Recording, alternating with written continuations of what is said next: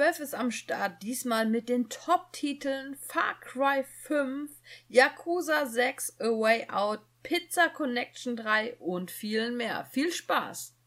Mein Name ist Frau Zimmi und neben mir sitzt die Lisa. Hi Lisa! Moin! Was hast du denn gespielt? Fangen wir doch direkt an. Ja, ich fange mit The Worst of an und zwar habe ich Pizza Connection 3 gespielt. Äh, habe ich neulich noch, also so lang her ist ja unser, ähm, wie hieß der Podcast denn noch? Unser Most Wanted Podcast? Most Wanted 2018, haben wir es so genannt?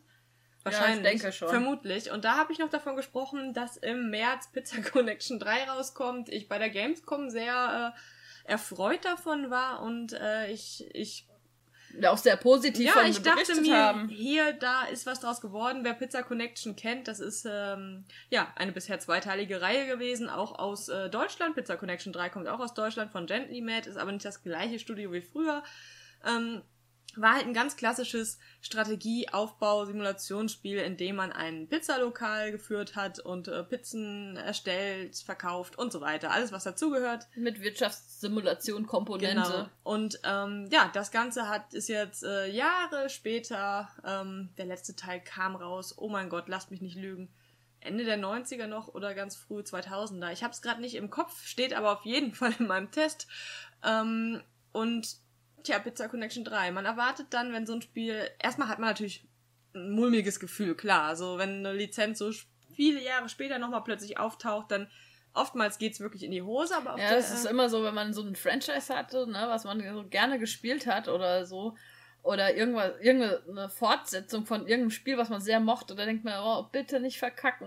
Ja, ja. Oder man hat halt wirklich seine eigene Messlatte schon sehr hoch, weil man halt gute Gefühle an, an die alten Spiele hatte, ne? Genau, aber ähm, ja, das. Du hattest ja auch ganz große Hoffnung gehabt. Gamescom, das war immer so dein Top-Favorit und dein Most Wanted gewesen und wir hatten auch beide richtig Bock auf das Spiel, nachdem wir es auf der Gamescom mal anzocken haben dürfen, beziehungsweise mit angucken dürfen und so weiter nach der Präsi und so, fanden wir schon sehr cool, ne?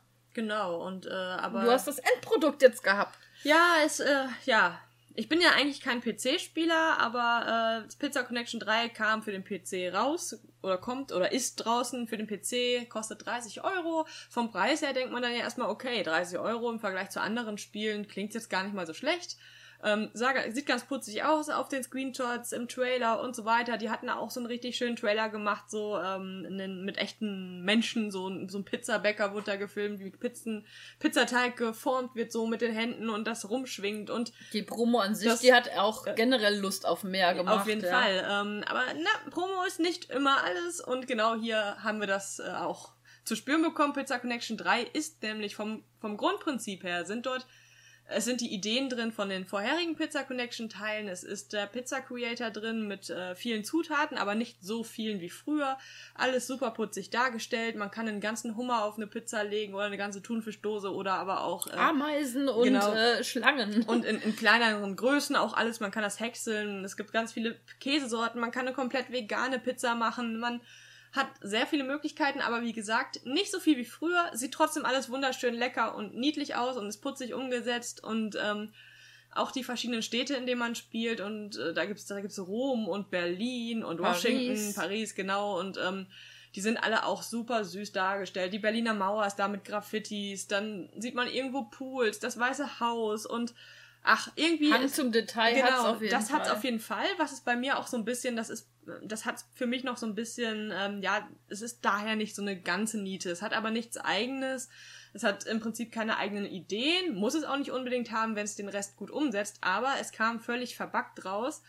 Ähm, habe ich am Anfang des Spiels noch nicht so sonderlich bemerkt, weil da ist man noch so ein bisschen, ja, so gehypt und oh, wie süß und Pizzenform und mein Lokal und fremde Mitstreiter ausschalten. Das ist alles noch ganz cool, vor allem. Man testet ja auch sehr gründlich. Man ist so in der ersten, in der ersten Stunden eines Tests immer erstmal in einer Erwartungshaltung und immer erstmal auf, also wir zumindest, äh, wir sind ja vorher nicht irgendwo beeinflusst worden. Klar haben wir entweder Lust auf ein Spiel durch irgendwelche Trailer oder, oder Präsentationen oder denken, oh, hm, sind ein bisschen skeptischer bei der Sache, aber im Grunde genommen sind wir immer, wenn wir an unsere Tests gehen, voller guter Dinge und sind auch niemand, der negativ eingestellt ist oder negativ gepolt ist oder irgendwo beeinflusst ist, sondern wir sind immer erstmal in so einer Art sechsstündige Abwartehaltung, kann man so sagen, wenn man was spielt. Man, man testet wirklich Sachen auf Herz und Nieren. Und darauf wolltest du wahrscheinlich hinaus. Am Anfang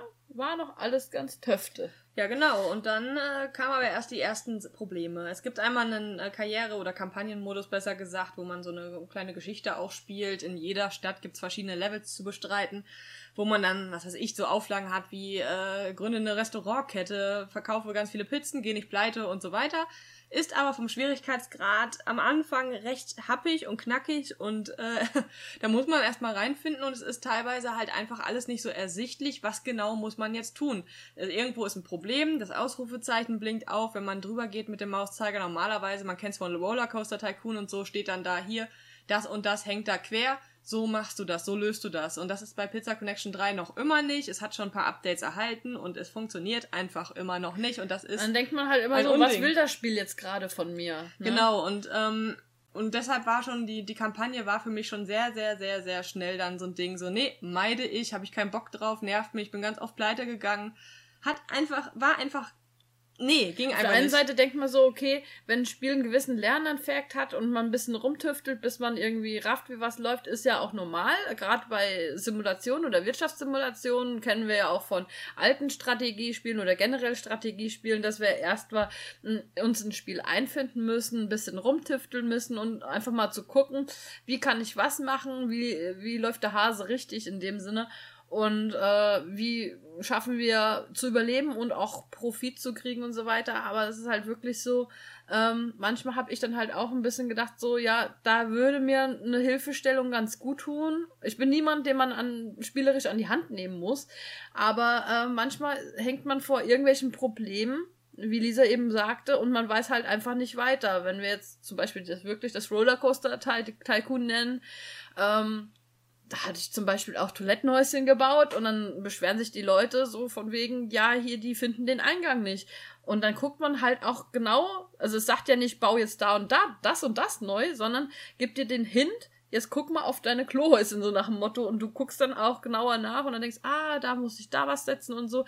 Aber bei Pizza Connection hat man halt so das Gefühl, irgendwo das hatte ich zum Beispiel auch mit den Lieferanten wegen. Das ist, ähm, man baut praktisch, man, man macht sein Lokal, baut das auf. Ähm, zu dem Design und so kommt Lisa jetzt gleich noch, weil sie hat es ja auch ganz intensiv gespielt. Und ähm, man muss dann halt auch kleine, äh, wie nennt sich das so, Lieferstationen, Lager, genau, Lager ähm, sich anmieten und das Lager befüllt dann auch immer die Restaurants mit Zutaten, damit der Pizzabäcker dann überhaupt auch die Pizzen backen kann.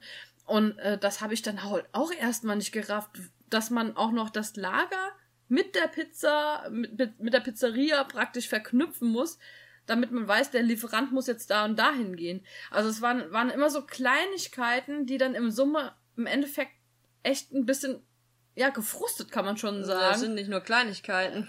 Ja, da kommst du jetzt gleich noch mehr darauf zu, aber das waren halt viele Sachen, die mir halt echt den Spielspaß so genommen haben. Das ist also, das Spiel funktioniert meines Erachtens nur im, im freien Modus und auch da leidet es halt unter seinen technischen Schwierigkeiten. Äh, man muss sich sehr viel selbst aneignen, das Scrollen stockt ständig und das liegt nicht an einem zu schlechten PC, sondern an einfach, ja, das Spiel einfach nicht perfekt umgesetzt worden ist. Ähm, es fühlt sich für mich so an, als wäre das einfach jetzt äh, einfach die, das fühlt sich an wie so ein Spiel, wo ganz viel Druck hinter war, los bringt es raus, wie so ein äh, riesengroßer Titel, der dann auf den Markt kommt und noch verbuggt ist. Aber in diesem Fall weiß ich nicht. Ich, ich kann mir nicht erklären, warum das nicht einfach nochmal um eine längere Zeit verschoben worden ist. Das wurde ein bisschen verschoben, aber nicht gerade lang.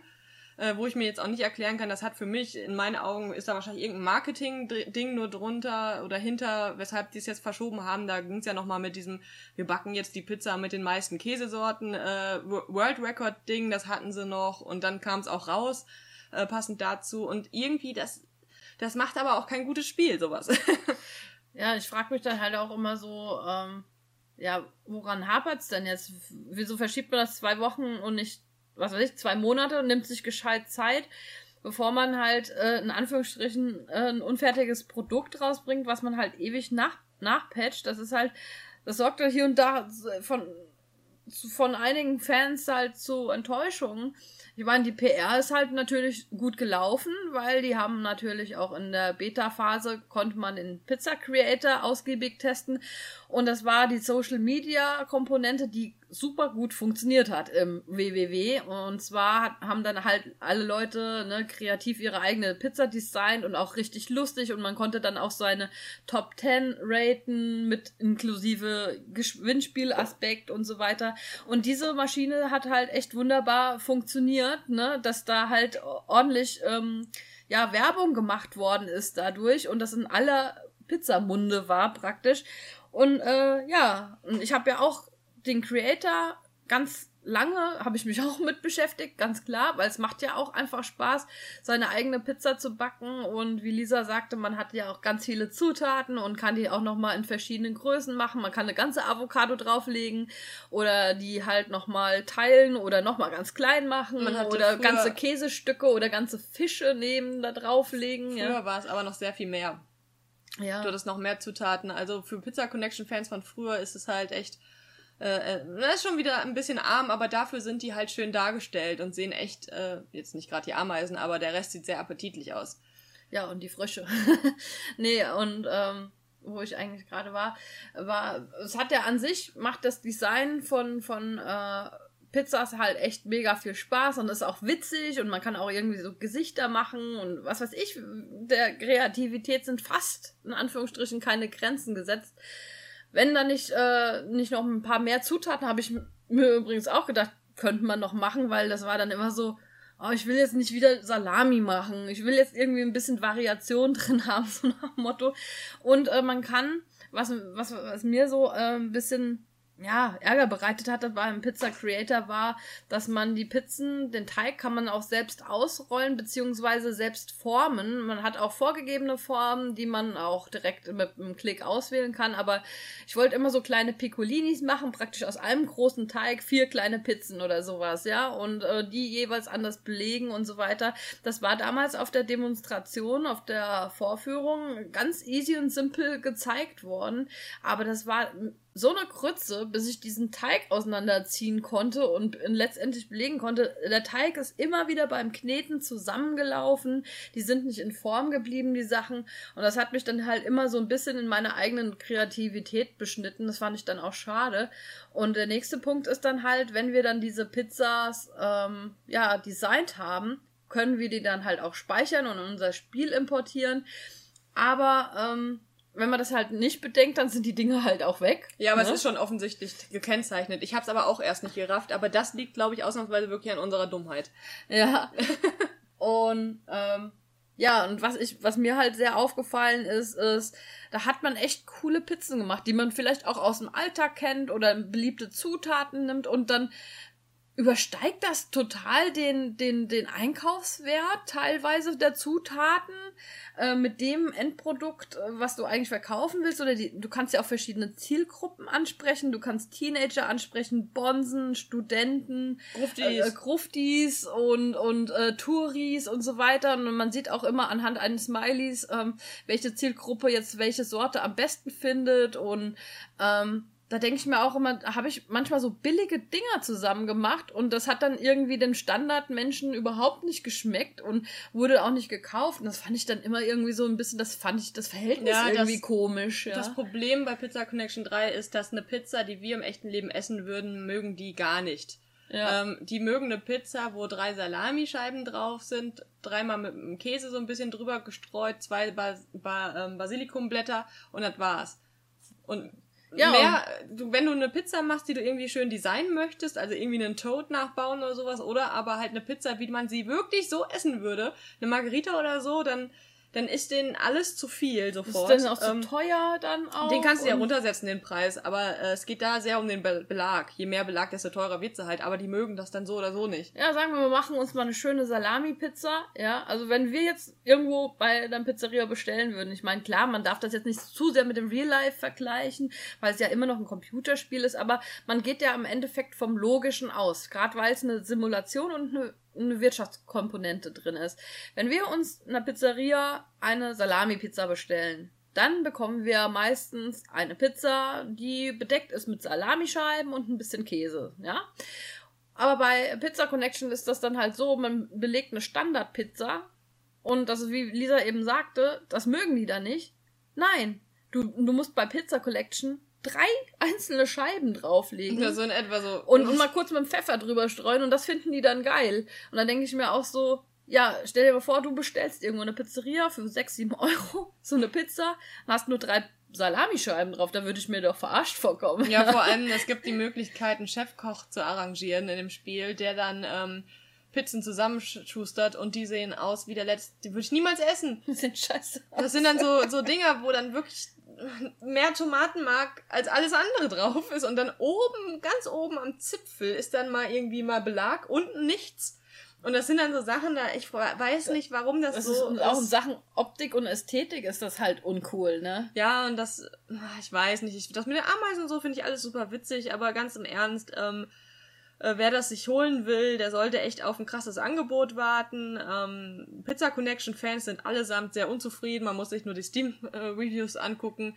Ähm, es hat gute Seiten, auf jeden Fall, es ist keine absolute Gurke, es hat halt technische Schwierigkeiten ohne Ende, es hat keine äh, eigenen Ideen im, in dem Sinne und ähm, es sind halt, manche Sachen sind halt einfach ein bisschen fehl am Platz. Dafür haben sie aber wirklich viel, viel Liebe in diese Art, in die wenigen Zutaten gesteckt und so weiter. Und äh, bis auf den Teig äh, macht das macht das ähm, Zusammenstellen der Pizzen sehr viel Spaß. Ähm, ja, und auch der freie Modus ist äh, genießbar, wenn man ähm, das Geld auf volle Pulle stellt. Und, Ja. und ähm, Das hatte ich zum Ja. Beispiel bemerkt. Das erste Freispiel, was ich gespielt habe, habe ich erstmal mit den voreingestellten Settings großartig gespielt und da war ich innerhalb von einer Stunde bankrott, so nach Motto, mit tausendmal Kredit aufnehmen, so nach Motto. Ja, und habe ich dann alle Settings hochgestellt, so von wegen ähm, Population ganz groß, ähm, ganz viel Kapital und so weiter, etc. pp. Selbst da kam ich aber trotz allem nicht besonders weit. Es macht zwar schon viel mehr Spaß als die Kampagne, aber trotz allem ist das noch nicht so dieses Gefühl von, äh, ich bin kreativ, habe mein eigenes Gewerbe und habe hab jetzt so meine eigene spielerische und wirtschaftliche Freiheit da zu entscheiden. Irgendwie macht einem immer das Gameplay so ein bisschen das, äh, den Strich durch die Rechnung oder ja, so kann man so sagen. Das Spiel meines Erachtens steht sich oftmals selbst im Weg. Es könnte so viel toller sein und ähm, ich hoffe, dass da halt einfach in Zukunft noch ein bisschen nachgepatcht wird, nochmal noch mal was läuft, nochmal vielleicht ein bisschen mehr auch. Ich denke schon, dass die auf die Community hören werden. ja, aber es ist aber- lachhaft. also aber es sollte schon auf jeden Fall, es sollte nochmal überdacht werden, dass man echt an einigen Das- Ecken und Enden nochmal eine Schraube ansetzt. es ja. ist halt einfach Lizenz gekauft und äh, ein Spiel zusammengeschustert. Ähm, ja, kauft euch Pizza Connection 2, kann ich da nur sagen. Ich weiß gerade nicht, wie viel es auf Steam kostet, vielleicht 7 Euro oder so und auf GOG ist es äh, zehnmal so viel wert im Vergleich zu Pizza Connection 3. Leider Gottes, echt ärgerlich, weil ich habe mich sehr darauf gefreut, aber ähm, naja, wenigstens hatte ich viel Lust auf Pizza bekommen dann in dem Moment, als ich es gespielt habe. Und Ja. ich weiß aber nicht, ob ich es nochmal irgendwann anschmeißen werde, weil auch trotz den Updates gewisse Dinge sind einfach immer noch blöd. Mal gucken. Ja, man ärgert sich, dass es halt einfach nicht rund läuft. Ja, und dann so auch in dem Ausmaß. Es kommt ein Update raus, dein gesamter Spielstand ist weg, dann spielst du wieder und willst wissen, ob es wieder besser geworden ist. Manche Sachen funktionieren immer noch nicht, dann kommt ein Update raus, dein Spielstand ist schon wieder weg. Das sind Sachen, das ist einfach richtig ärgerlich. In, den ersten, in der ersten Woche eines Spiels, nach Release direkt einen Tag später, kam das erste Update.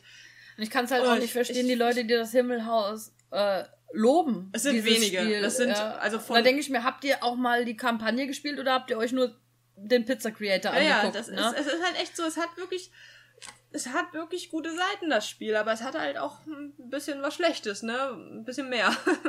Und ähm, das ist schade. Es ist keine, wirklich keine, kein absoluter Totalausfall, aber es ist auch weit von einem guten Pizza Connection entfernt, beziehungsweise der Name Pizza Connection ist eigentlich, ist eigentlich, ja, hätte, da gar nicht sein dürfen.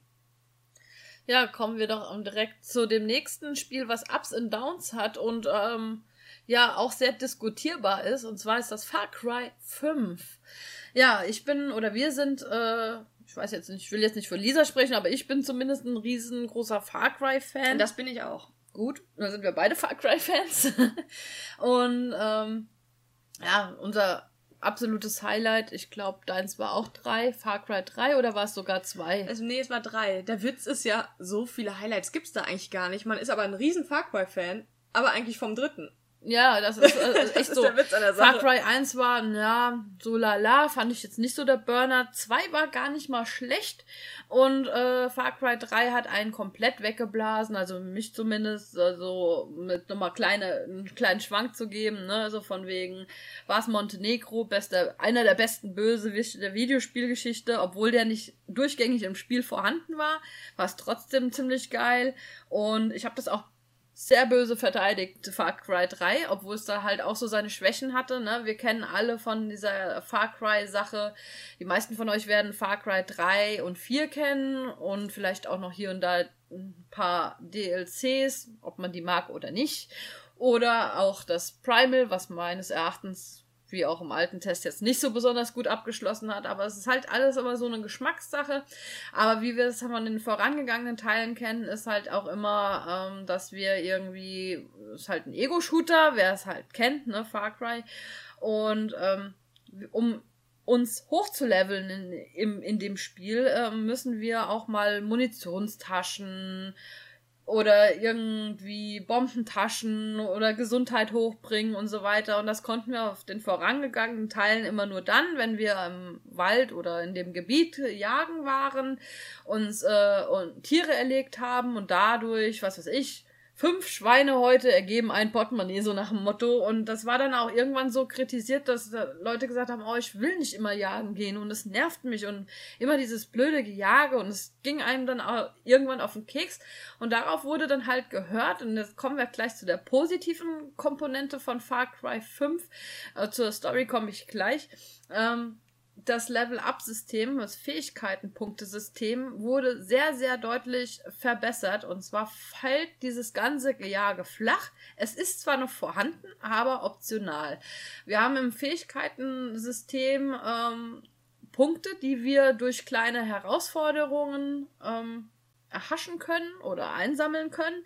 Und diese Punkte können wir dann im Fähigkeiten, ähm, ja, System, im Fähigkeitenmenü einsetzen nach Lust und Laune. Wir können auch schon erstmal Punkte sammeln und erstmal auf, was weiß ich, mehr Lebensenergie gehen oder wir können besser tauchen, länger die Luft anhalten, schneller sprinten, besser nachladen, äh, weniger Schaden durch Explosionen. Wir können unsere Munitionstaschen erweitern, wir können Magazine erweitern, wir können äh, mehr Schaden verursachen durch großkalibrige Waffen und also es gibt wirklich, also es ist ein riesengroßes Fähigkeitensystem. Könnt ihr auch noch mal einen Test reingucken, wenn ihr wollt. Da habe ich auch ein paar Screenshots zu gemacht.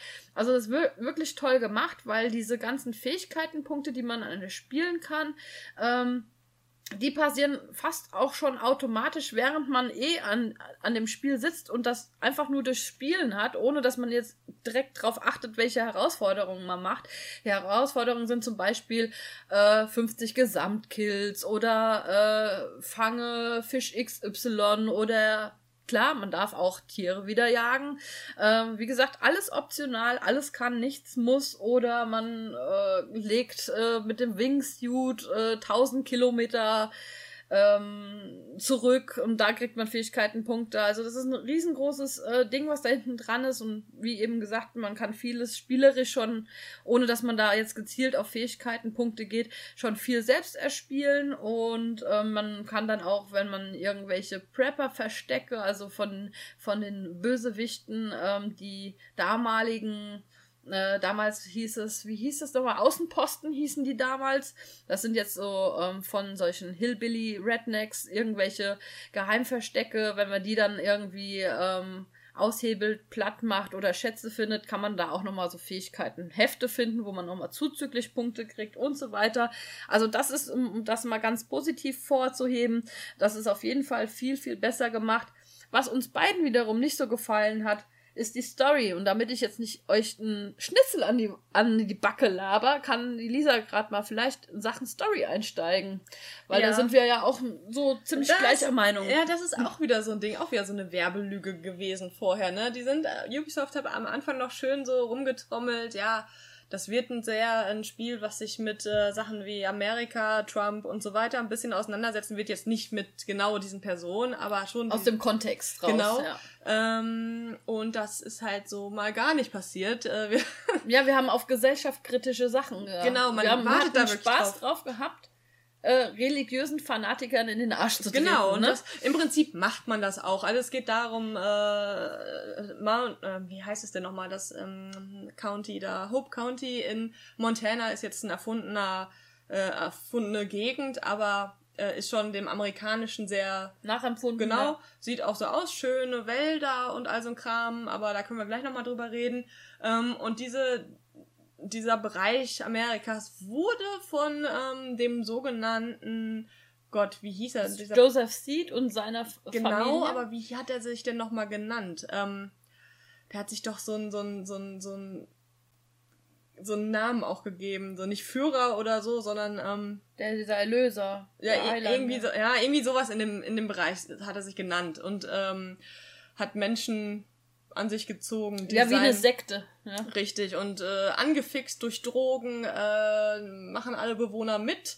Ähm, und im Prinzip sind all die Drogen und Gewalt und Androhung von äh, Gewalt. Genau, ja. also und und Joseph. So ein richtiger Unterdrücker halt. Ne? Joseph hat äh, drei Geschwister oder waren es Nee, drei sind glaube ich. Sind nicht seine richtigen Geschwister, die hat er bekehrt und hat sie als eigene Familie ja, auserkoren. John und, und, und, und was weiß ich, wie sie alle heißen. Dann ist noch ein Mädel dabei. Ähm, ja, und die haben sich auf die verschiedenen, auf drei verschiedene Parts der, der Weltkarte in Far Cry 5 ähm, drei aufgeteilt. Gebiete, ja. Genau, und ähm, ja, gegen die müssen wir halt ankämpfen. Wir wollen ihn am Anfang des Spiels verhaften mit unserer Crew. Wir sind irgendwie so ein, ähm, ja, was sind wir denn? Irgendwas polizeimäßiges wir auf sind, jeden Fall. Wir sind, äh, ja, Polizist. Ja, wir sind ein, äh, wie nennt man sich das aber, ähm, so ein Sergeant. Genau. Und äh, ja, wir wollen ihn verhaften, es klappt nicht sonderlich. Unsere Kollegen werden mitgenommen, verteilt auf die verschiedenen Bereiche und wir ja, stecken tief in der Scheiße und müssen dafür sorgen, dass das irgendwie wieder, ja, wieder in Ordnung gebracht wird und äh, machen uns dann ganz Far Cry-typisch halt auf den Weg dorthin. Genau, wir nehmen halt die Fährte auf. Erstmal A, wollen wir unsere unsere Crew wieder zurückhaben und außerdem wollen wir nicht nur die Crew wieder haben, sondern wir wollen Joseph Seed natürlich verhaften und wir möchten natürlich auch Hope Country helfen und die von der Unterdrückung von der Seed-Familie ähm, befreien. Ja, und wie Lisa sagte, wir haben äh, drei Nebencharakter und äh, einen Boss. Und äh, jeder Charakter also es sind zwei Typen und eine Tussi. Ich weiß jetzt auch gerade den Namen jetzt nicht, die Namen.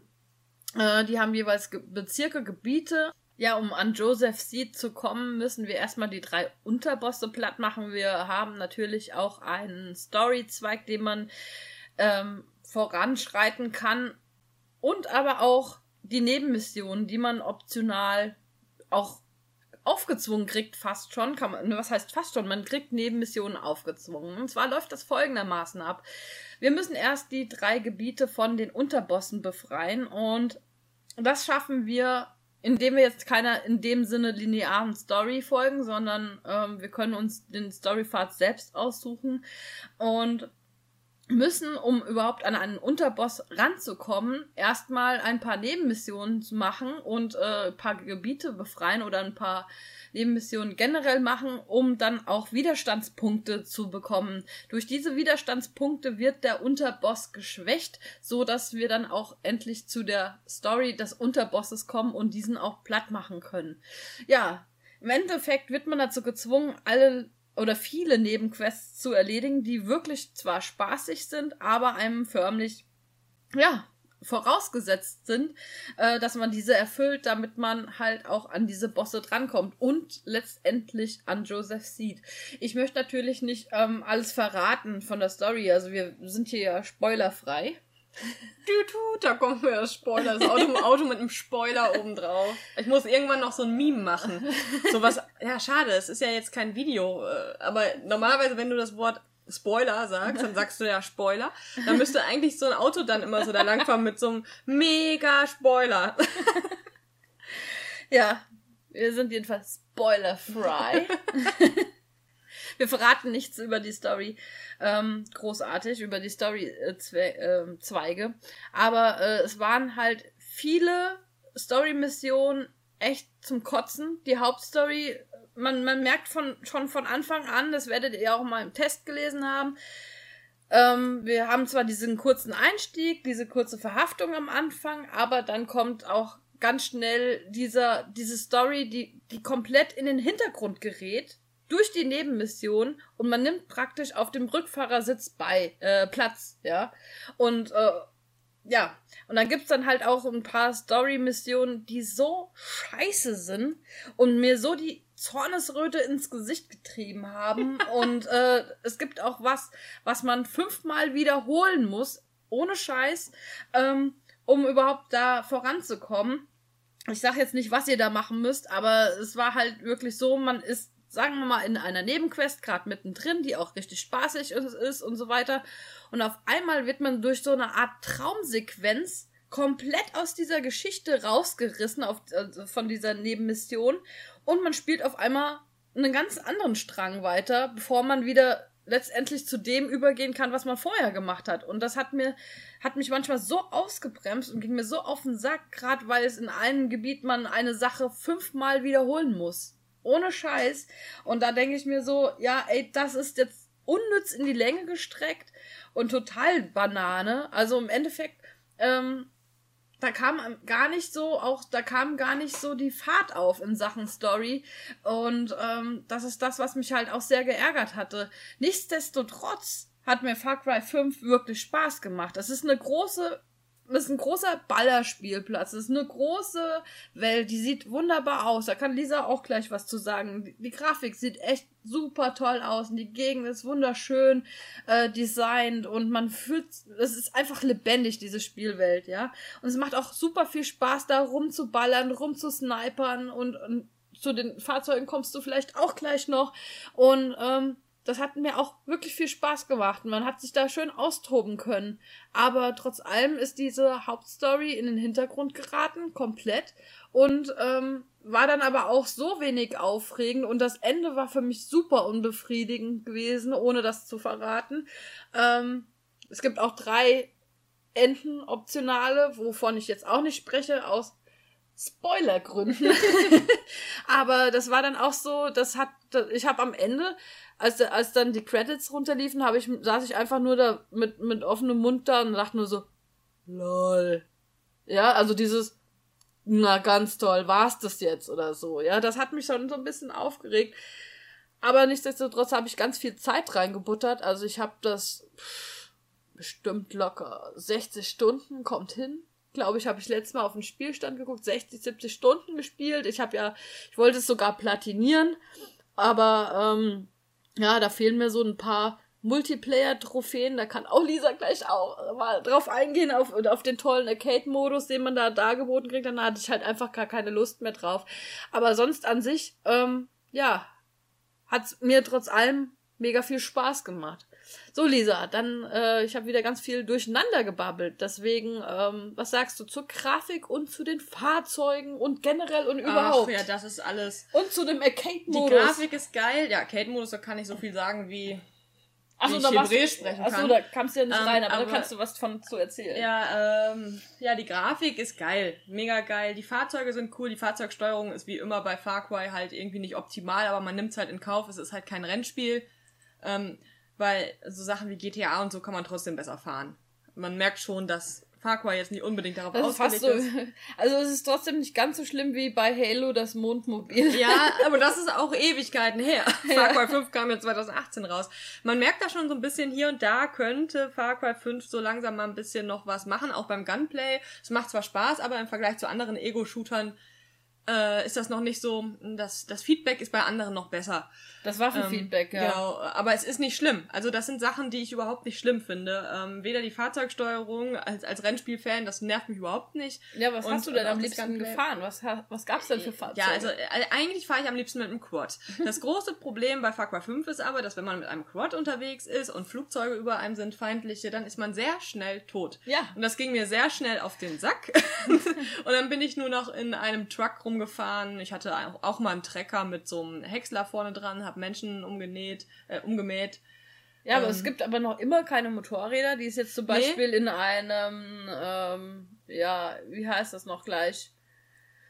Uh, Ghost Recon Wildlands. Genau. Die, die vermisse ich aber auch jetzt an der Stelle gar nicht, weil die Flugzeuge mir auch da zum Feind werden würden. Ja, Flugzeuge können wir fliegen, Helikopter, manche sind mit, äh, mit Raketen und Maschinengewehr ausgestattet, manche wiederum nicht. Doppeldeckerflugzeuge. Ja, da gibt es also Propellermaschinen halt. Viele ne? verschiedene, die man auch noch ähm, individualisieren kann.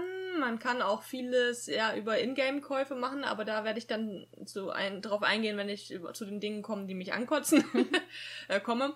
Ähm, und dann, was war noch? Ach, unsere, wir haben gar nicht erwähnt, glaube ich, dass wir uns am Anfang erstellen wir uns einen Charakter, entweder männlich oder weiblich. Wir haben also keinen festen, sprechenden Charakter, wie sonst, wie zum Beispiel der, hm, wie hieß er denn jetzt nochmal in Far Cry 3? Ich hatte gerade auf der Zunge Jason so ein blonder Typ war es, glaube ich, den man gespielt hat.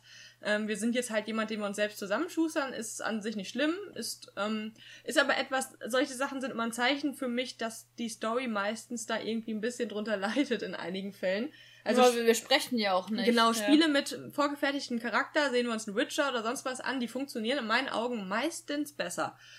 Ähm, ja, aber na, wenigstens können wir Frau oder Mann sein, ist auch mal eine ganz coole Sache, haben ein paar äh, Einstellungsmöglichkeiten, wie wir aussehen. Gerade bei Far Cry war es ja eigentlich auch immer so, dass unsere Hauptcharaktere total blöd oder unsinnig waren oder total unsympathisch teilweise auch waren, wie wenn ich wenn ich da an diesen Hipster da von Far Cry 3 denke, der so yeah, ich gehe mit meinen coolen ja. Freunden mit das mit dem Selfie Stick gehe ich jetzt Paragliden und stürze ab und bin voll das verwöhnte Burschi und so. Also es waren ja immer der Fokus bei Far Cry war immer immer auf die Bösewichte, immer immer auf die auf den auf den Obermods, da wurde immer viel Tamtam -Tam drum gemacht und das ist ja eigentlich auch das, was cool ist. Ne? Ja, und das haben sie aber diesmal nicht leider. Also ja. man hat eigentlich mit äh, Joseph Seed, wenn das jetzt wirklich der oberste ist. Ja, Joseph ist das. Ich habe immer so, es gibt, ja, der John, den gibt's noch, glaube ich. Ähm, der ist an sich so, so eine, so eine Sekte, so eine, so eine, ich komme später auch noch zu einem Spiel mit einer Sekte, die es weitaus besser umgesetzt haben. Ähm, so, ein, so ein Typ, der einen auf einen Führer macht, auf so einen total kranken Vollidioten. Ähm, so Kuckucksklan-Style ja. auf Drogen. Das wäre, ja. das hätte, das hätte einen umhauen können. So, da hätte, hätten die eine, eine fortlaufende Story erzählt, wie damals in den Far Cry-Teilen. Irgendwie äh, auch mit den Bossen und sowas, aber ein bisschen fortlaufender, ein bisschen mehr, dass einem das, äh, dass man, wenn man Nebenmissionen macht, nicht direkt vergisst, worum es eigentlich ging. Ähm, und, und die Story ein bisschen deeper gewesen wäre, ein bisschen ernster, ohne Angst davor zu haben, dass das Spiel irgendwie in die Kritik geraten kann, weil sie am Anfang halt wirklich so gesagt haben, unser Spiel wird so und so. Aber das macht Ubisoft gerne, die Werbetrommel ja, so rühren, aber da so hypen. Da war so ein Potenzial drin in der Story. Ich finde es jetzt nicht ganz so tragisch, weil es halt trotzdem Spaß macht, aber ich finde es halt, es, es, es ist so schade. Ja, man hätte die Story richtig geil umsetzen können. Das ist halt Eigentlich. echt ärgerlich, ja. weil das, das, das tut einem dann schon so ein bisschen weh, wenn man da vorsitzt und denkt, also das hätte ich jetzt aber besser geschrieben. ja, und eigentlich macht äh, Far Cry äh, auch die vorangegangenen Titel äh, Ubisoft hat immer schon einen Hang zu verrückten Charakteren gehabt und auch einen Hang zu verrückten Nebencharakteren, die auch wirklich wieder richtig cool waren. Wir haben auch diesmal in dem aktuellen Far Cry 5 haben dürfen wir, war das sechs, äh, neun, neun Charaktere freispielen, die dann Begleitpersonen, Support-Charaktere äh, sind, die auch alle ihre eigene Story und ihren eigenen Storyzweig ähm, haben. Die waren echt cool. Also es gab dann, also ich habe ich auch im Test geschrieben, es, es gibt einen Bären, den ihr mit äh, ähm, nehmen könnt, einen Hund, es gibt einen Tiger, nee, Jaguar ist es, glaube ich. Peaches ist ein Jaguar. So eine Raubkatze ja, halt. Ja, ja, irgendwie sowas. Und ähm, dann gibt es hier die Mama, wie heißt sie nochmal? Also die fährt, hat einen Helikopter, der schießen kann. Dann gibt's einen, der hat ein Flugzeug und supportet euch in der Luft. Und dann gibt es einen mit dem Flammenwerfer, einen mit dem Raketenwerfer. Also es gibt wirklich coole, ähm, eine Sniper-Tussi gibt's auch und so weiter. Es gibt wirklich coole ähm, Nebencharaktere, die ihr mitnehmen könnt auf, auf die Reise. Wer jetzt zum Beispiel das ähm, Ghost Recon Wildlands gespielt hat, der weiß auch, ähm, man ist ja immer im Vierer-Team unterwegs gewesen und hatte seine Support-Charaktere, denen man Befehle geben konnte, so von wegen, geht dahin, räumt dem und dem aus dem Weg, Sniper den und den weg. Und das kannst du halt bei Far Cry 5 auch machen. Du kannst bis zu zwei Charaktere mit in deine Party mit aufnehmen. Oder aber online, da kommen wir gleich dazu, online spielen. Und äh, das hat das ganze Spiel leider Gottes, weil die Supporter-Charaktere wirklich so mächtig waren, einen schon so ein bisschen äh, die Übermacht gegeben. Also es war dann auch Außenposten. Wenn wir jetzt an Außenposten denken von alten Far Cry-Teilen, war das, also es hat mir immer übelst viel Spaß gemacht, obwohl es immer dasselbe war. Man geht in den Außenposten rein, will den besetzen, man schaltet äh, weitestgehend lautlos, wenn es geht, die Alarme aus und äh, sticht praktisch ins Hornissennest und, und bringt jeden um und äh, befreit diesen Außenposten. Und das war halt jetzt diesmal bei Far Cry 5 der Fall, dass wir so krasse, starke Nebencharaktere oder Support-Charaktere haben, indem wir uns einfach nur mit dem Fernglas alle Leute markieren, uns irgendwo verschanzen und Befehle geben und uns Kaugummi kauen zurücklehnen und einfach mal abwarten, bis unsere Support-Charaktere das schon alles von alleine gemacht haben. Da bleibt einem so ein bisschen dieses Reinschleichen und dieses dieses coole taktische Agieren und Reinschleichen ähm, bisschen auf der Strecke oder man, man ist ja auch immer, immer irgendwo hingeklettert oder mit der Seilrutsche runter und äh, hat erstmal die Sniper ausgeschaltet und so weiter und das war dann jetzt echt so ein bisschen, ach, naja, lass die mal machen oder man rennt voll in Rambo-Methode rein und metzelt alles nieder, das geht auch. Also es war mir meines Erachtens ein bisschen zu leicht aufgrund der starken Nebencharaktere. Ja, das. Oder mit dem Helikopter. Du konntest einen Helikopter nehmen und einfach nur reinballern, die ganze Zeit oder Raketen reinjagen und innerhalb von, von zwei Minuten hast du einen Außenposten ja, frei gehabt, ja. Du hattest halt den Vorbesteller-Bonus Helikopter. Ich habe bis heute keinen Helikopter, weil die teuer sind. Und ich habe dir meinen gegeben. Ja, aber der hat nicht so, der ist nicht so powermäßig. ähm, aber der, ähm, die kosten alle sehr viel, auch die Fahrzeuge, Munition, Waffen, kostet alles Geld und man hat da irgendwie, ich habe das Gefühl, man hat, hat immer irgendwie eine Knappheit. Ja, das Geld, ähm, ähm das Geld, was man verdient und einsammelt, das ist wirklich und dann nicht viel. Gibt es die Microtransactions, die wir alle so lieben, wo man sich bis zu 50 Euro in Echtgeld äh, kann man ausgeben und sich dafür ähm, so gewisse Points in kaufen. In-game. Und damit geht das alles rucki zucki, super schnell, auch Kleidungsstücke und sowas. Aber gerade im Bezug auf äh, Fahrzeuge, mächtige Fahrzeuge und Waffen, sehe ich schon wieder kommen, dass ganz viele Leute sich das halt echt holen, weil sie die Geduld nicht haben und gerade jüngere Leute ähm, da anbeißen an diesen Köder. Und das finde ich einfach beschissen. Das hat auf jeden Fall in Far Cry nichts zu tun, äh, nichts zu suchen, diese Microtransactions. Und ähm, das, das war halt echt so ein Ding. Also man merkt halt echt, am Anfang hat man echt Geldknappheit und auch die Sachen, die man erbeutet an Kohle und irgendwelche Saves, die man knackt oder in Außenposten irgendwie Geld findet oder von den, von den toten Gegnern holt. Man bekommt nicht viel Kohle und äh, ungeduldige Spieler, die halt gerne mal ein neues Auto möchten. Und es gibt wirklich ganz, ganz viele Fahrzeuge, jeder Klasse. Es gibt LKWs, Pickups, äh, Quads, ähm, äh, ja, dann, was Lisa alles sagte, und auch die Flugzeuge und Motorboote und alles Mögliche, ne? Und manche sind halt auch mit Waffen ausgestattet. Und wenn, wenn man das halt gerne möchte, muss man entweder viel spielen, was, was nicht jeder gerne möchte. Aber mein Trick war dann immer so, an die Leute, die jetzt zum Beispiel Far Cry 5 noch spielen und gerade gerade die so ein bisschen Geldsorgen haben, ähm, gebe ich euch jetzt mal so einen kleinen Tipp ähm, befreit ein Gebiet und macht trotzdem diese Nebenmission, die ihr noch nicht in dem Gebiet habt, gemacht habt, weiter. Weil anstatt der Widerstandspunkte, die man dann eigentlich kriegen würde, wenn das Gebiet noch nicht befreit ist, bekommt ihr die Widerstandspunkte in Geld umgerechnet. Und so kommt man dann halt ein bisschen schneller an Geld. Aber das bringt halt einem nicht viel, wenn man, ja, gerade mitten im Spiel ist. Man kann das nachträglich holen. Am mhm. Ende hat man halt viel Geld, aber am Anfang, gerade wenn man sich ausstatten möchte und so, hat man halt echt wenig. Und wie Lisa sagte, das hat eigentlich in einem Far Cry gar nichts zu suchen, so Microtransactions. Ja, das finde ich halt echt ein bisschen blöd. das ist halt Total. Irgendwie... Und ich habe auch das Gefühl, es regt sich irgendwie kaum einer drüber auf. Bei Star Wars Battlefront 2, ja. äh, da wurde ja im Prinzip halb EA boykottiert danach und ähm, so dass Was für ein Shitstorm haben. aber Und auch, ich ja. weiß nicht, ich kann es mir nicht erklären, es sind ja auch sehr viele Leute sehr begeistert von Far Cry 5, so wie ich von Far Cry 3 begeistert war.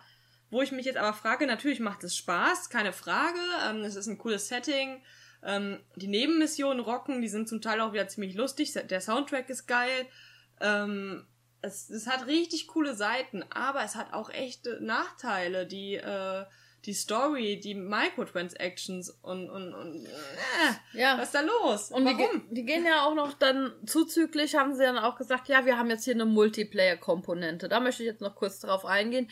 Und zwar ähm, ist das Far Cry 5 so, erstmal A, ihr habt Online-Zwang bei dem Spiel. Ihr könnt äh, Far Cry 5 nicht starten, wenn ihr keine Internetverbindung habt, die permanent mitläuft. Egal, ob ihr Singleplayer spielen möchtet oder beziehungsweise allein eure Story genießen wollt oder nicht, also beziehungsweise wollt, wenn ihr alleine spielen wollt, auch ohne andere Leute aus dem WWW, muss das Spiel trotzdem ne, äh, ne, inter, mit dem Internet verbunden sein, weil ähm, wir können natürlich auch Leute aus unserer Freundesliste einladen und mit denen dann zusammen auf Tour gehen, aber das hatten wir nämlich, wir wollten gerne zu dritt auf Tour gehen, weil wir haben ja auch die Möglichkeit, ähm, äh, zwei Support-Charaktere an unserer Seite zu haben. Und dann wollte Lisa, ich und ein Kumpel zu dritt gerne Far Cry spielen, die Story weiterspielen oder Nebenmissionen machen. Und ähm, es war dann so der Fall, dass halt, äh, dass man das nur zu zweit spielen konnte, das Hauptspiel. Also das, das ging nicht zu dritt. Ja. Und ähm, dass es auch sehr schwer war mit den Verbindungen. Wir hatten echt Verbindungsprobleme, sind andauernd nicht reingekommen, aber da, da kommen wir gleich zu diesem Arcade-Mode. Und ähm, ja, sagen wir mal, ihr seid der Host von dem Hauptspiel, euer Freund joint, dann kriegt der Freund von euch keinen Story-Fortschritt und keinen Missionsfortschritt, aber wiederum die Punkte, die er spielt, das Geld und den spielerischen Fortschritt, also in Sachen Level-Up und so weiter, das kriegt er schon. Aber da denke ich mir auch so, wenn ich jetzt bei jemandem im Spiel joine, ja, dann möchte ich doch, wenn ich jetzt mit dem irgendeine Mission gespielt habe, das nicht nochmal bei mir spielen Ich würde das nicht machen. Also ich würde das dann das, durchspielen und dann mit jemandem spielen. Ja, das hat mich auch genervt. Und deswegen denke ich halt auch so, ich spiele dann nur online Far Cry mit jemandem, entweder A, wenn der meine Hilfe braucht, oder ich gerade in irgendeiner harten Mission stecke und die Hilfe von jemand anderen brauche. Aber da geht dann halt auch so ein bisschen der Multiplayer-Gedanke halt flöten. Da denke ich mir halt auch, in einem, in einem Ghost Recon Wildlands konnte man ja auch mit mehreren Leuten on Tour gehen. Warum geht das dann nicht in Far Cry 5? Obwohl man zwei Support-Charaktere, ich wiederhole es gerne, man kann mit zwei Support-Charakteren on Tour gehen, man ist in einer Dreiergruppe, aber man kann online nur zu zweit spielen. Ja, und dann haben die sich halt noch was einfallen lassen, so als nettes Gimmick. Das werde ich auch gar nicht so großartig werten in den Haupttesten. Das kommt auch gar nicht so in meine, in mein letztendliches Fazit und in die Punktevergabe rein. Und zwar gibt's dann halt noch den Arcade-Mode. Ähm, ja, war jetzt überhaupt nicht so mein Fall. Ähm, da konnte man eigene Levels designen oder äh, Levels von anderen äh, Leuten, die das erstellt haben, mit einem Level Creator ähm, spielen. Fand ich eher langweilig, ein bisschen lame. Also da wollten sie halt, da konnte man dann wiederum, ich glaube, mit mehreren spielen, aber da kam Lisa permanent nicht rein. Deswegen habe ich es mit einem Kumpel zusammengespielt. Und wir fanden das jetzt auch, wir haben dann auch so die Top äh, Rated Maps gespielt und so weiter, aber fanden wir jetzt nicht so toll. Also hat ja. nicht so Spaß gemacht und auch das mit dem Verbinden hat auch sehr lange gedauert alles. Also das ich, ich sehe es mit dem Augenzwinkern als nettes Gimmick, aber genau. brauchen tut man es nicht. Ja, das ist jetzt aber nichts, was halt das Spiel dann irgendwie Eben, das kommt nicht in die Wertung rein, eben. Da, das ausnahmsweise nicht. ja, Far Cry. Ansonsten, wer Bock hat auf einen Ballerspielplatz, ähm, das mit der Story nicht ganz so eng sieht, aber gerne ein bisschen rumballern möchte, bekommt einen schönen, ja, Ballerspielplatz geboten, crazy Nebencharaktere. Die Nebenmissionen sind wirklich lustig und machen viel Spaß und auch an sich macht das Spiel Spaß, aber trotz allem möchten wir bei so einem großen Titel, so einem AAA-Titel, der ordentlich PR gemacht hat und äh, ordentlich für Hype gesorgt hat damals äh, in der noch bevor es rauskam und ganz groß angepriesen worden ist. Sowas muss leider Gottes dann auch mal kritisch beäugt werden und dann leider Gottes auch mal mit äh, Kritik sich auseinandersetzen. Deswegen sind wir halt auch ein bisschen strenger mit solchen Titeln, die halt nun mal Gottes äh, 70 Euro kosten aufwärts, je nachdem, welche Collections man holt. Und deswegen mussten wir uns halt jetzt in dem Sinne auch ein bisschen Luft, äh, Luft, Lust, genau. Lust machen. Ein bisschen Luft machen und äh, sagen trotz allem, es ist ein schönes Spiel, es macht Spaß. Ähm, aber wie gesagt, äh, die Story, hm, War jetzt nicht so der Burner. Es, es hat Ecken und Kanten. Ein paar mehr als, ja, als es schon mal gehabt hat. Aber Far Cry 6 wird uns alle aus den Augen socken Ja, da bin ich jetzt, da muss ich ganz ehrlich sagen, ich glaube, ich glaube, ich glaube, Far Cry 3 war halt einfach, ähm, finden ja auch nicht alle super geil, aber ich glaube, das tanzte so ein bisschen aus der Reihe. Da spielte das krasse Setting mit und so weiter. Der, der Bösewicht, ich glaube, das schaffen die nicht nochmal. Nee. Ich habe jetzt so Jede das Gefühl- Spieleserie hat so sein, sein absolutes Highlight, was man kaum toppen kann. Ja, oder eigentlich nicht toppen Das kann. dritte ne? Spiel mit Blood Dragon, das vierte Spiel danach. Ähm, und das ist schon eine Menge an Spielen, wo es nicht geschafft hat, wieder auf dieses Niveau zu kommen. In unseren Augen Ja, halt. Primal halt noch und so. Ja, das habe ich ja mit reingezählt. Ich Ach habe so. gesagt, das.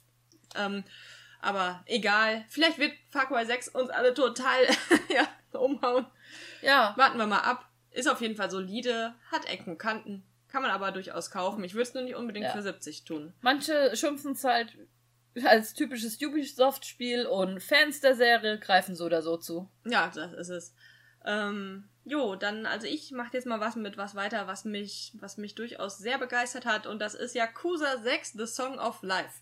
Das letzte Yakuza rund um unseren geliebten äh, Kazuma Kiryu, Ja. äh, den, den, den allseits gut gestylten ähm, Yakuza-Kämpfer, der jetzt aber im sechsten Teil, er ist, äh, oh Gott, lass mich lügen, ich glaube 48, ähm, mittlerweile Er geht Jahre langsam alt. in Rente, er ist, äh, Er möchte der ganzen Sache den Rücken kehren. Er hat eine Ziehtochter, ist nicht seine eigene, sondern die von, mh, ich weiß den Namen gerade nicht mehr, aber wenn man Yakuza die Reihe gespielt hat, kennt man sie. Ähm, und, und das ist die Haruka.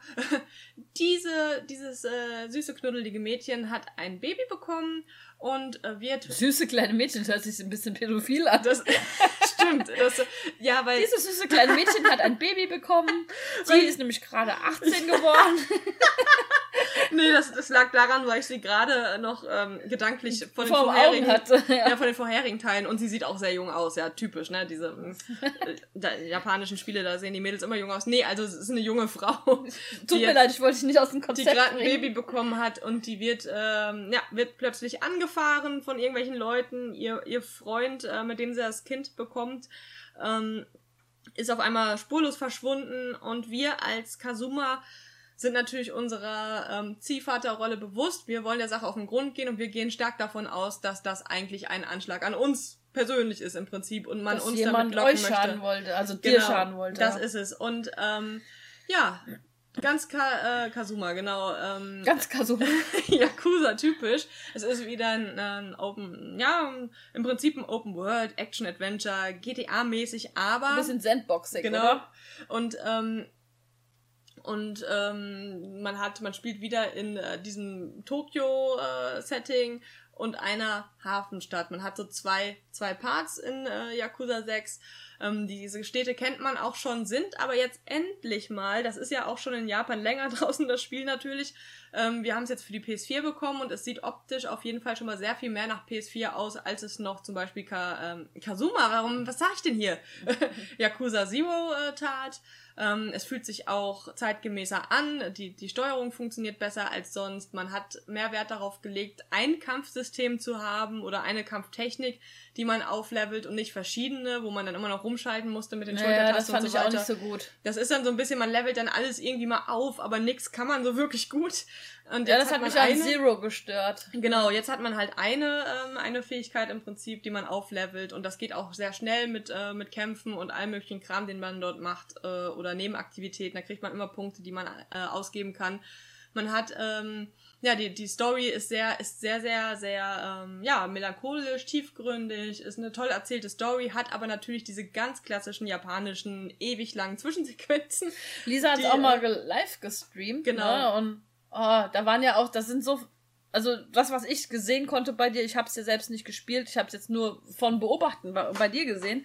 Ähm, da gibt's auch ganz viele Nebenmissionen, die man machen kann und ganz, ganz viele Nebenquests, mit denen man sich wirklich echt mega viel Zeit rein investieren kann. Unter anderem die Strip-Sache, die kannst du ja gleich erzählen. Oh ja, auch gerne. Und ähm, ja, dann hat Lisa im Livestream zum Beispiel, äh, da gab es so ein Katzencafé und Lisa hat dann Straßenkätzchen aufgesammelt fürs, Ka äh, fürs Katzencafé und denen halt auch Essen gekauft und es war so süß.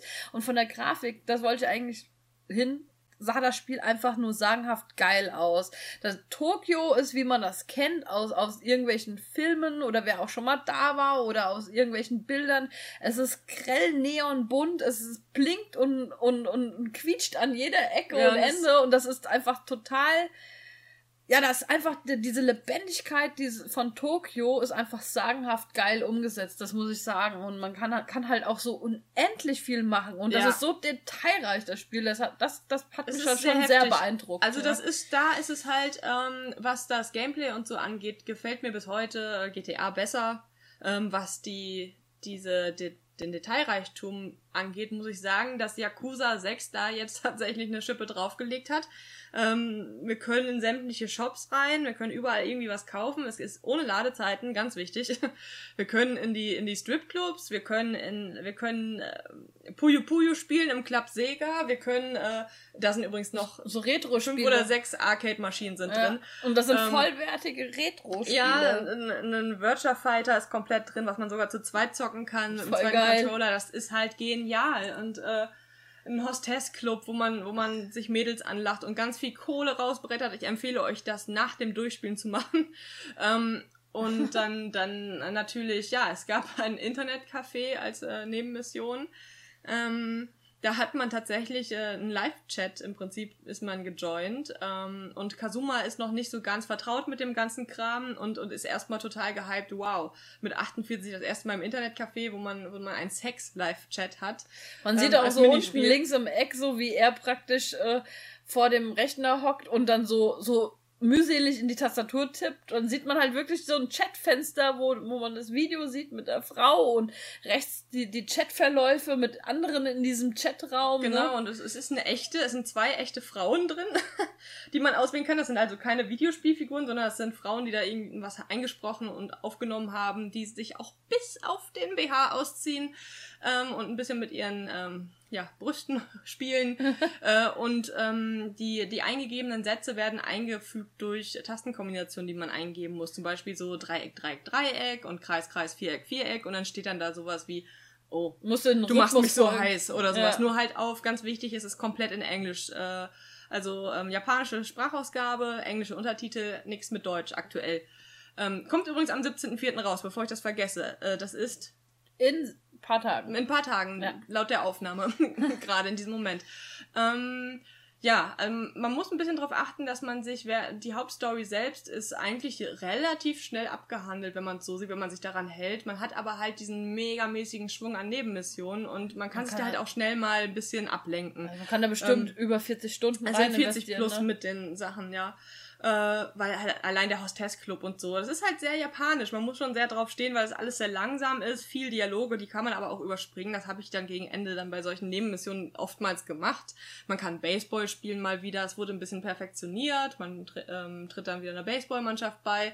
Und das sind so Sachen, die finde ich halt einfach so cool. Vor allem, äh, da ist halt ganz viel Liebe reingeflossen, genau, das merkt man. Man ist eigentlich so ein, so ein Yakuza-Kämpfer, will es natürlich nicht mehr sein, aber man verprügelt trotzdem sämtliche Leute. Ähm, und ja, man ist ja, man ist ja vom Herzen her trotzdem noch so, ey, machst du mich dumm an, ich bin hier voll der Dandy, dann kriegst du halt die Fresse genau, dick, genau. Ja. Und es geht halt um seine Ziehtochter, um sein Enkelkind im Prinzip und so. Und da, es geht um die Ehre. Ja, ja. und da wird dann halt geprügelt, was das Zeug hält. Und ähm, das, das also ein cooles Kampfsystem, geht super von der Hand, es, es steuert sich gut. Äh, es sieht cool aus, die, die Story ist schön erzählt und so. Es äh, macht Spaß, der zu folgen und es bleibt spannend, wird immer spannender und spannender, baut sich echt gut auf äh, und ist rundum ein richtig cooles Yakuza geworden und toller Abschluss von Kazumas ähm, ja, Story. Zeit. Ja. Ähm, wer weiß, wie es, also kommt ja noch Ka Yakuza Kiwami 2 raus, das ist das Remake vom zweiten Teil. Ich hatte ja auch mal über Kiwami 1 im Prinzip geredet vor ein paar Folgen. Ähm, und es wer weiß, was dann danach kommt, was Yakuza betrifft. Kazumas Kapitel ist jetzt aber abgeschlossen. Und das finde ich irgendwie schade, weil gerade dieser sechste Teil mir jetzt unfassbar gut gefallen hat, weil es halt auch endlich einfach auf dem technischen Standard war, den man jetzt heutzutage so kennt. Ja. Und es hing ja sonst immer so ein bisschen hinterher. Am weil halt Gameplay, halt, ja. Genau, weil die Releases sind immer Ewigkeiten später teilweise erst in Deutschland gewesen oder Europa. Ähm, und jetzt ja auch im Prinzip wieder. Aber es ist trotzdem ist gelungen. Also ein Spiel, womit Lisa komplett zufrieden ist und eine Empfehlung rauskriegt. Genau. Und ist nur für PS4 äh, erhältlich, kostet um die 50 Euro, kommt bald raus, ist jetzt vielleicht schon draußen, je nachdem, wann ihr es hört. Genau. Ich habe mal wieder mit dem 3DS gespielt. Ist ja auch eine Seltenheit langsam geworden, weil wir ja wissen, dass der 3DS so langsam, aber sicher, ähm, dass da nichts mehr produziert wird an Spielen, dass das so langsam auf dem absteigenden Ast ist. Das haben wir so der Switch zu verdanken, ist aber jetzt nicht negativ gemeint, weil die Switch ist eine super tolle Konsole und äh, gleichzeitig Handheld und man kann die auch wunderbar überall mit hinnehmen, mit all seinen oder all ihren tollen Features. Aber trotz allem, die Leute, die noch ein 3DS besitzen und sehr gerne mit dem 3DS gespielt haben, haben jetzt mal wieder ein bisschen Futter bekommen was ich auch gar nicht mal so schlecht finde. Und zwar gibt es Meisterdetektiv Pikachu, der im Englischen Detective Pikachu natürlich heißt der Titel. Ähm, ist auf dem 3DS momentan für 37 Euro. Meisterdetektiv, das wird mir jetzt erst bewusst, jetzt wo du den englischen Titel gesagt hast. Ja. Das, warum müssen wir es schon wieder so übertreiben? Hier? Das weiß ich auch nicht. Der ist nicht nur Detektiv, der Pikachu, sondern ein Meisterdetektiv. Ja. Das ist wahrscheinlich, weil dann die Leute denken so, oh, Meisterdetektiv. Ja. Das muss ich meinem Kind kaufen. Das wäre genauso, was bist du vom Beruf Pizzabäcker? Ja, ich bin aber Meister-Pizzabäcker. ja, so nach so, um das jetzt mal so überspitzt zu sagen. Nee, aber jetzt mal vom Titel weg. Ähm, ja, Story. Es geht halt ähm, darum, wir spielen ähm, den 18-jährigen Tim, der sein auf, die, auf der Suche nach seinem Vater ist. Sein Vater ähm, ist in einen Unfall geraten und äh, ich will auch gar nicht viel erzählen darüber, ohne zu spoilern. Ich will dir spoilern sagen. Ähm, nee, der ist halt, äh, hat einen Autounfall gehabt und ist seitdem auch spurlos verschwunden und nicht mehr auffindbar. Und äh, Tim ist auf der Suche nach seinem Vater und äh, da läuft ihn auch gleich, als er, also er lebt nicht bei seinem Vater, der Tim, sondern bei seiner Mutter und als er in, ach, wie heißt das nochmal, Rhyme City? Rhyme City war das, ankommt, äh, läuft ihm auch gleich ein Pikachu über den Weg. Es ist nicht ein Pikachu, wie es jeder kennt, Pik Pika, ne? Äh, sondern Pikachu kann reden. Und ähm, ja. Und nur Tim hat die Fähigkeit, den Pikachu mit dem Pikachu zu reden und zu verstehen. Alle anderen ähm, hören halt die, diese typischen Pokémon-Stümpchen.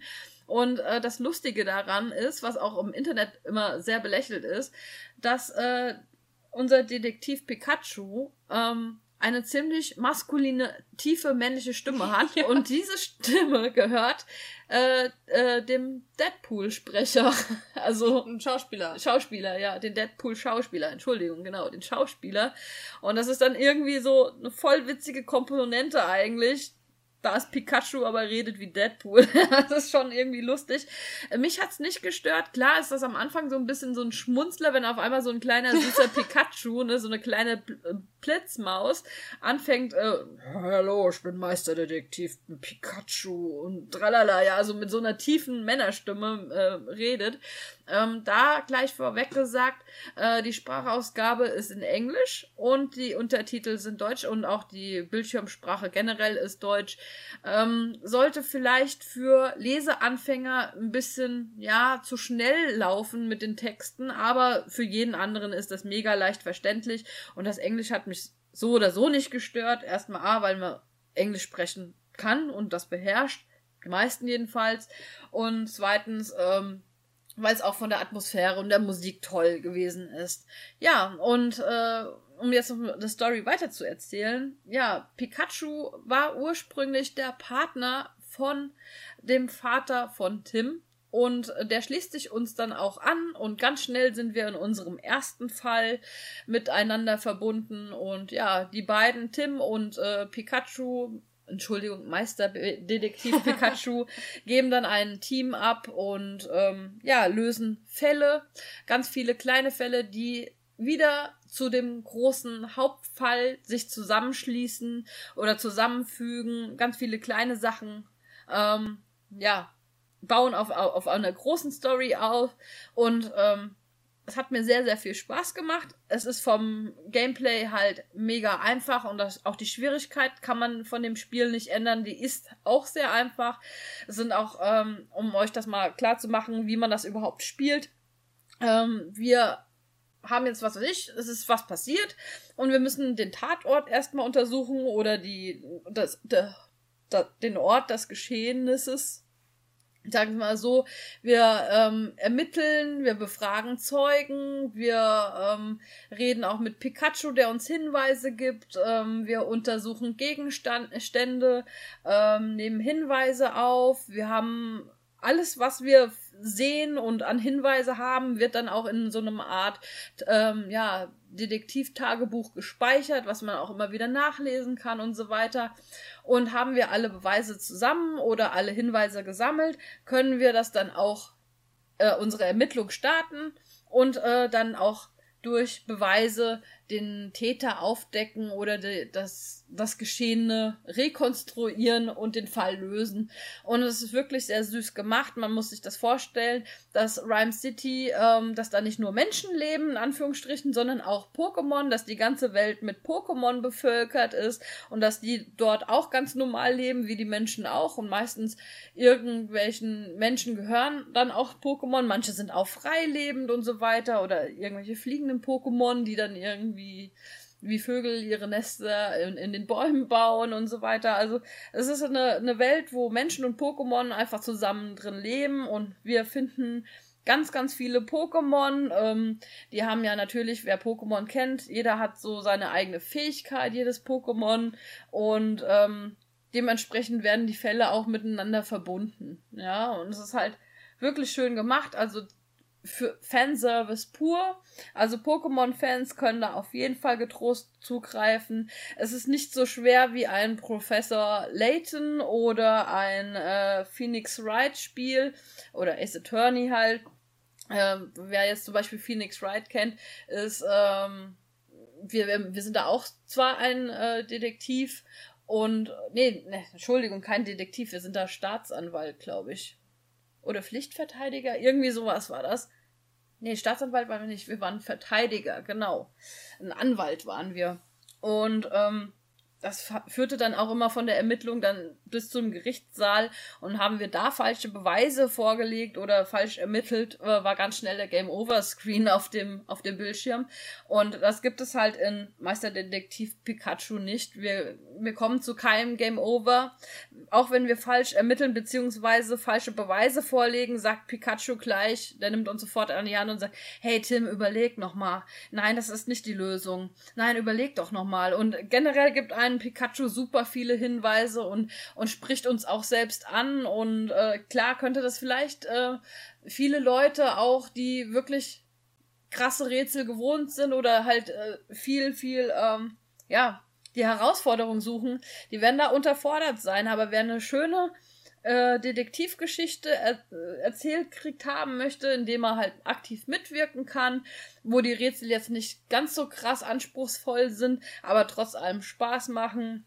Ja, der greift halt einfach zu. Also mir hat's Spaß gemacht. Das ist auf jeden Fall nichts für die, äh, ja, Phoenix Wright und äh, Professor Layton Leute in dem Sinne von der Schwierigkeit her, aber es spricht auf jeden Fall die kleinen Detektive, also Sprich, es ist ein Kinderspiel, es spricht diese Leute an, diese Zielgruppe und trotz allem macht es mir als Erwachsener trotzdem auch Spaß und wenn man sich halt auf drauf einstellen und einlassen kann, dass es kein schwieriges Spiel ist.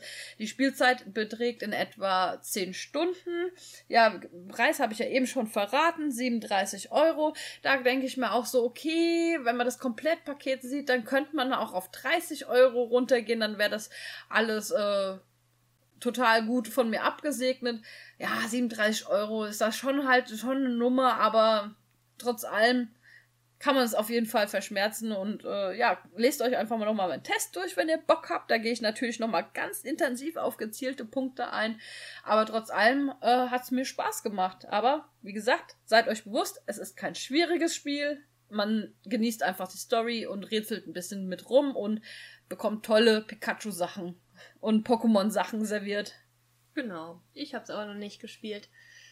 Ähm, Willst du es denn spielen? Ja, aber ich weiß nicht, ob es einen zweiten Speicherslot hat. Äh, ich glaube, also im Titelmenü war auf jeden Fall neues Spiel oder altes Fortsetzen. Jetzt ist so die Sache, ich weiß nicht, was passiert, wenn du sagst neues Spiel. Äh, er warnt dann ja immer. ja, ich denke auch. Aber ich könnte es mir nicht vorstellen, bei solchen Spielen haben sie es meistens nicht, diese finde ich so blöd. Das finde bei 3DS-Spielen, wenn die keine, ähm, ja, so drei Slots oder sowas haben, ne? Ja, das muss ich auch euch nochmal sagen. Solltet ihr das euch als Download-Spiel holen wollen, äh, stellt sicher, dass ihr genügend Speicherplatz auf eurer SD-Karte habt. Ich hatte nämlich das Problem mit dem Speicherlöschen. Ähm, ja, es brauchte nämlich, ich glaube, 4000 oder waren es 9000? Irgendwie sowas. Es war super viel, äh, super viele Blöcke, die das Spiel brauchte. Wegen den ganzen Videosequenzen, die ja. mit drinne sind im Spiel. Ja, wäre es mal für die Switch gekommen. Aber wer weiß, vielleicht kommt ja irgendwann nochmal Supermeister-Detektiv Pikachu Super. Duper Meister. Ja, oder, oder dann die gelbe Edition, die genau. rote, die blaue, die Saphir, die blattgrüne und, und, die und so Diamant weiter. und äh, Sonne, Mond und Sterne. Richtig. ja, ähm, dann, ja, ich bleib jetzt auch mal bei Nintendo.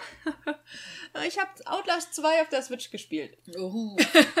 Outlast 2 kam jetzt kurz nach dem Release von Outlast 1 inklusive Whistleblower auch für die Switch raus, äh, bevor der große dritte Teil irgendwann bald ähm, auf den Plattformen eintrudelt. Ich hoffe dann auch direkt auf der Switch auch. Ähm, kam letztes Jahr bereits für die anderen Konsolen raus und äh, den PC, also PC, PS4 und die Xbox One. Ähm, und ich habe nach meiner langen Outlast-Angst jetzt auch gedacht, nachdem ich dann Teil 1 und 2, äh, Teil 1 und Whistleblower schon jetzt doppelt durchgespielt habe, muss ich doch auch bereit für den zweiten Teil sein, wo es auch um eine Glaubenssekte geht, die ein bisschen durchgeknallt ist, ein bisschen sehr. Und da war jetzt der Schwank, ich erzähle euch in einem Spiel, genau, wo es in, eine, eine, Sekte besser in Szene bei, gesetzt ähm, worden ist. Ja, bei Outlast 2 ist lustigerweise ist ein bisschen andersrum. Das Gameplay ist hier und da ein bisschen nervig, da gehe ich gleich drauf ein, aber die Story hält einen halt die ganze Zeit am Ball. Die ist so interessant, dass man das einfach durchspielen will, komme was wolle. Ähm, und es geht im Prinzip darum, wir sind mal wieder ein Reporter, ein Journalist äh, ähm, mit einer Videokamera und ähm, wir machen uns mit unserer Freundin, die gleichzeitig unsere Kollegin ist, in einem Hubschrauber auf den Weg in eine oh, ich weiß gar nicht mehr, wie jetzt, welchem, welchem, welchem Gebiet in Amerika das, das äh, angelehnt ist. Das war auch äh, ein Nachbau von so einem Gebiet. Auf jeden Fall ist es so Kinder des Zorns Maisfelder Optik ähm, so, so richtig Hillbilly. Ist so noch, eine Farmer-Sache. Genau, noch krasser als bei Far Cry 5, halt wirklich so, so richtig krass mit Vogelscheuchen und allem drum und dran. Da fliegen wir hin, weil es ist vorgekommen, dass eine Frau, eine schwangere Frau ist ums Leben gekommen auf mysteriöse Art und Weise. Und sie ist, glaube ich, auch, ähm, äh, ja, man, die Todesursache, das wird alles so ein bisschen. Hey, voll geiles Story, lass mal hinfliegen. Ja, genau. Ja, das ist halt dieses typische Horrorfilm- und Horrorspiel-Ding. Ja. Ähm, aber man will der Sache auf den Grund gehen, was ist da wirklich los, weil das wird so ein bisschen äh, vertuscht und so. Die Medien gehen da nicht richtig drauf ein und die beiden wollen das jetzt einfach, die wollen jetzt einfach Licht ins Dunkel bringen und sagen, was da los ist mit einer richtig geilen Story halt. Ähm, und naja, wie es halt so kommt, der Hubschrauber, mit dem sie auf dem Weg sind, stürzt ab. Der, der hört sich an wie Resident Evil 1. Genau, der, der Pilot ist vermutlich tot. Äh, wir wachen auf, unsere Freundin ist weg. Wir sind allein, wir haben nur noch unsere, es ist dunkel, wir haben nur noch unsere Kamera. Die hat jetzt natürlich wieder die Nachtsichtfunktion, aber auch eine Zoom-Funktion, die super geil ist. Ähm, und ein Richtmikro. Boah. Das, das, ja, aber das ist gut, um zu wissen, von wo Gegner kommen. Ja, Lisa hat mir schon mal im Voraus was erzählt zu dem Richtmikro und da denke ich mir, okay, ein Grund für mich, Hosenscheißer, das nicht noch zu spielen. ja. aber ich gucke gerne zu bei sowas. Ja, und dann im Prinzip es ist äh, vom, vom, vom Spielprinzip her und vom Gameplay ist das äh, Outlast 1 sehr ähnlich. Äh, wir sind wieder mal, müssen wieder mal leise sein, unauffällig. Wir, äh, es ist wieder mal ein Survival Horror. Wir haben halt keine Waffe. Wir werden gejagt von furchtbaren, blöden, durchgeknallten Hillbillies, die ganz fanatisch irgendwie in irgendeiner Religion angehören. Das ist übrigens äh, die katholische Kirche, wird angesprochen in dem Spiel. Ähm, es ist richtige Freaks halt. Das ist sehr Was war das krass. mit dem Richtmikro? Erzähl das mal, was, man, was das kann. Ja, dass, äh, wenn man das Richtmikro nutzt, dann weiß man, aus welcher Ecke, von wo die Geräusche kommen. Und dann kannst du dich, oh, wenn Gegner, wenn Gegner von links kommt und da ist ein hoher Ausschlag, dann weißt du, du gehst jetzt nicht durch die Tür, die da ist und nach links führt, Ach, beispielsweise. Äh, zieht aber auch ein bisschen mehr Akku, also wir müssen auch wieder auf unseren Batteriehaushalt aufpassen. Und wir haben natürlich die ganz klassischen Outlast, äh, Wegrennen und Versteckpassagen. Also wir kommen irgendwo lang, werden von irgendwie einem absoluten Vollidioten entdeckt und der rennt mit irgendeiner Waffe hinter uns her, Mistgabel und so weiter. Ähm, wir müssen uns verstecken in irgendwelchen Fässern, unter Betten, in Schränken und ne, kennt man das Prinzip. Ist in Outlast 2 aufgrund der, naja, es ist fast doppelt so lang wie das äh, der Erstling und das merkt man dem auch an. Es fühlt sich hier und da ein bisschen gestreckt an und voll mit, voll mit diesen Passagen. Also man ist ständig am Wegrennen und so weiter. Das haben sie ein bisschen jetzt äh, ausgehebelt, indem sie einen Story Mode hinzugefügt haben. Der ist mit, mit Release der Switch-Version auch auf anderen Plattformen umsonst als, äh, als Update gewesen. Ähm, der ist dann halt vereinfacht, man stirbt nicht so schnell und man hat weniger von diesem ganzen Kram. Man kann so ein bisschen die Spielwelt etwas mehr genießen und das habe ich auch genutzt. und trotzdem, also da, da scheißt man sich manches Mal echt in die Hose. Also die, es ist viel brutaler als Outlast 1 und Whistleblower. Es ist mindestens genauso krank. Ähm, es ist blutig. Es, es geht äh, sehr viel um ähm, schwangere Frauen. Diese Leute entführen schwangere Frauen und machen schlimme Dinge. Ähm, wir bekommen viel über. Jungfrauen über, beflecken? Äh, Jungfrauen sind sie ja nicht mehr. ähm, es sei denn, es ist eine unbefleckte Empfängnis gewesen bei allen Frauen. Alle sind wie Jesus, äh, die Kinder dann. Ähm, aber es ist, man, man erfährt sehr viel durch, durch, halt nicht durch eine typische Story-Erzählung, wie man das aus Spielen so kennt, mit Zwischensequenzen und so, sondern eher durch gefundene Schriftstücke, durch äh, Konversationen von irgendwelchen Leuten dort. Wir haben natürlich auch äh, solche ähm, Halluzinationen. Wir sind dann zwischendurch mal nicht mehr in diesem Hillbilly-Dorf im Dunkeln mit Maisfeldern, sondern äh, plötzlich in einer, in einer Highschool oder einem College. Nee, Highschool war es, glaube ich.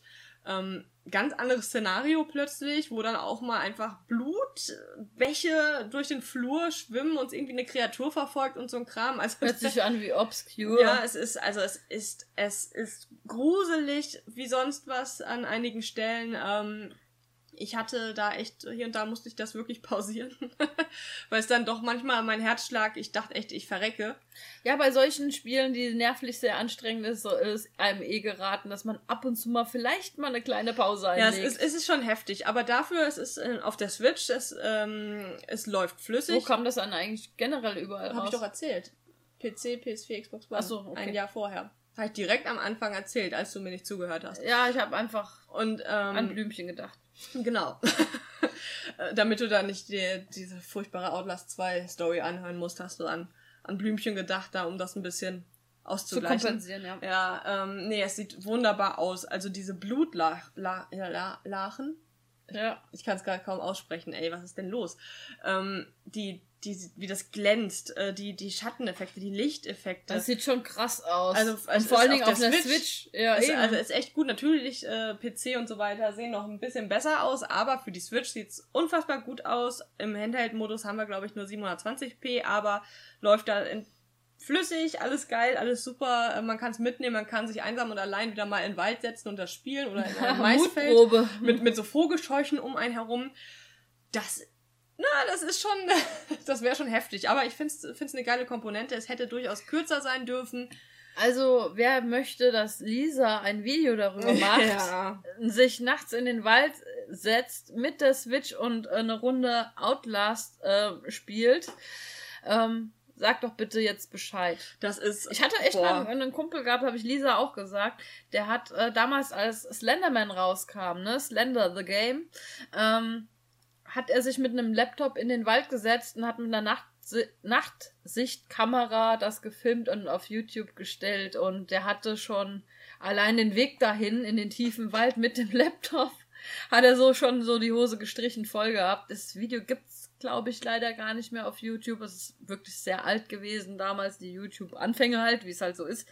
Aber das wäre mal eine Mutprobe, das ne? Wäre ja mit Kopfhörern. Ähm, ja, also ja. Outlast 2 kostet 30 Euro auf der Switch. ähm, ist preislich, finde ich. Könnte noch ein bisschen günstiger sein, ist aber noch im Rahmen. Ähm, aber so 20 bis 25 hätten es auch getan. Ähm, aber es immerhin keine 40 bis 50.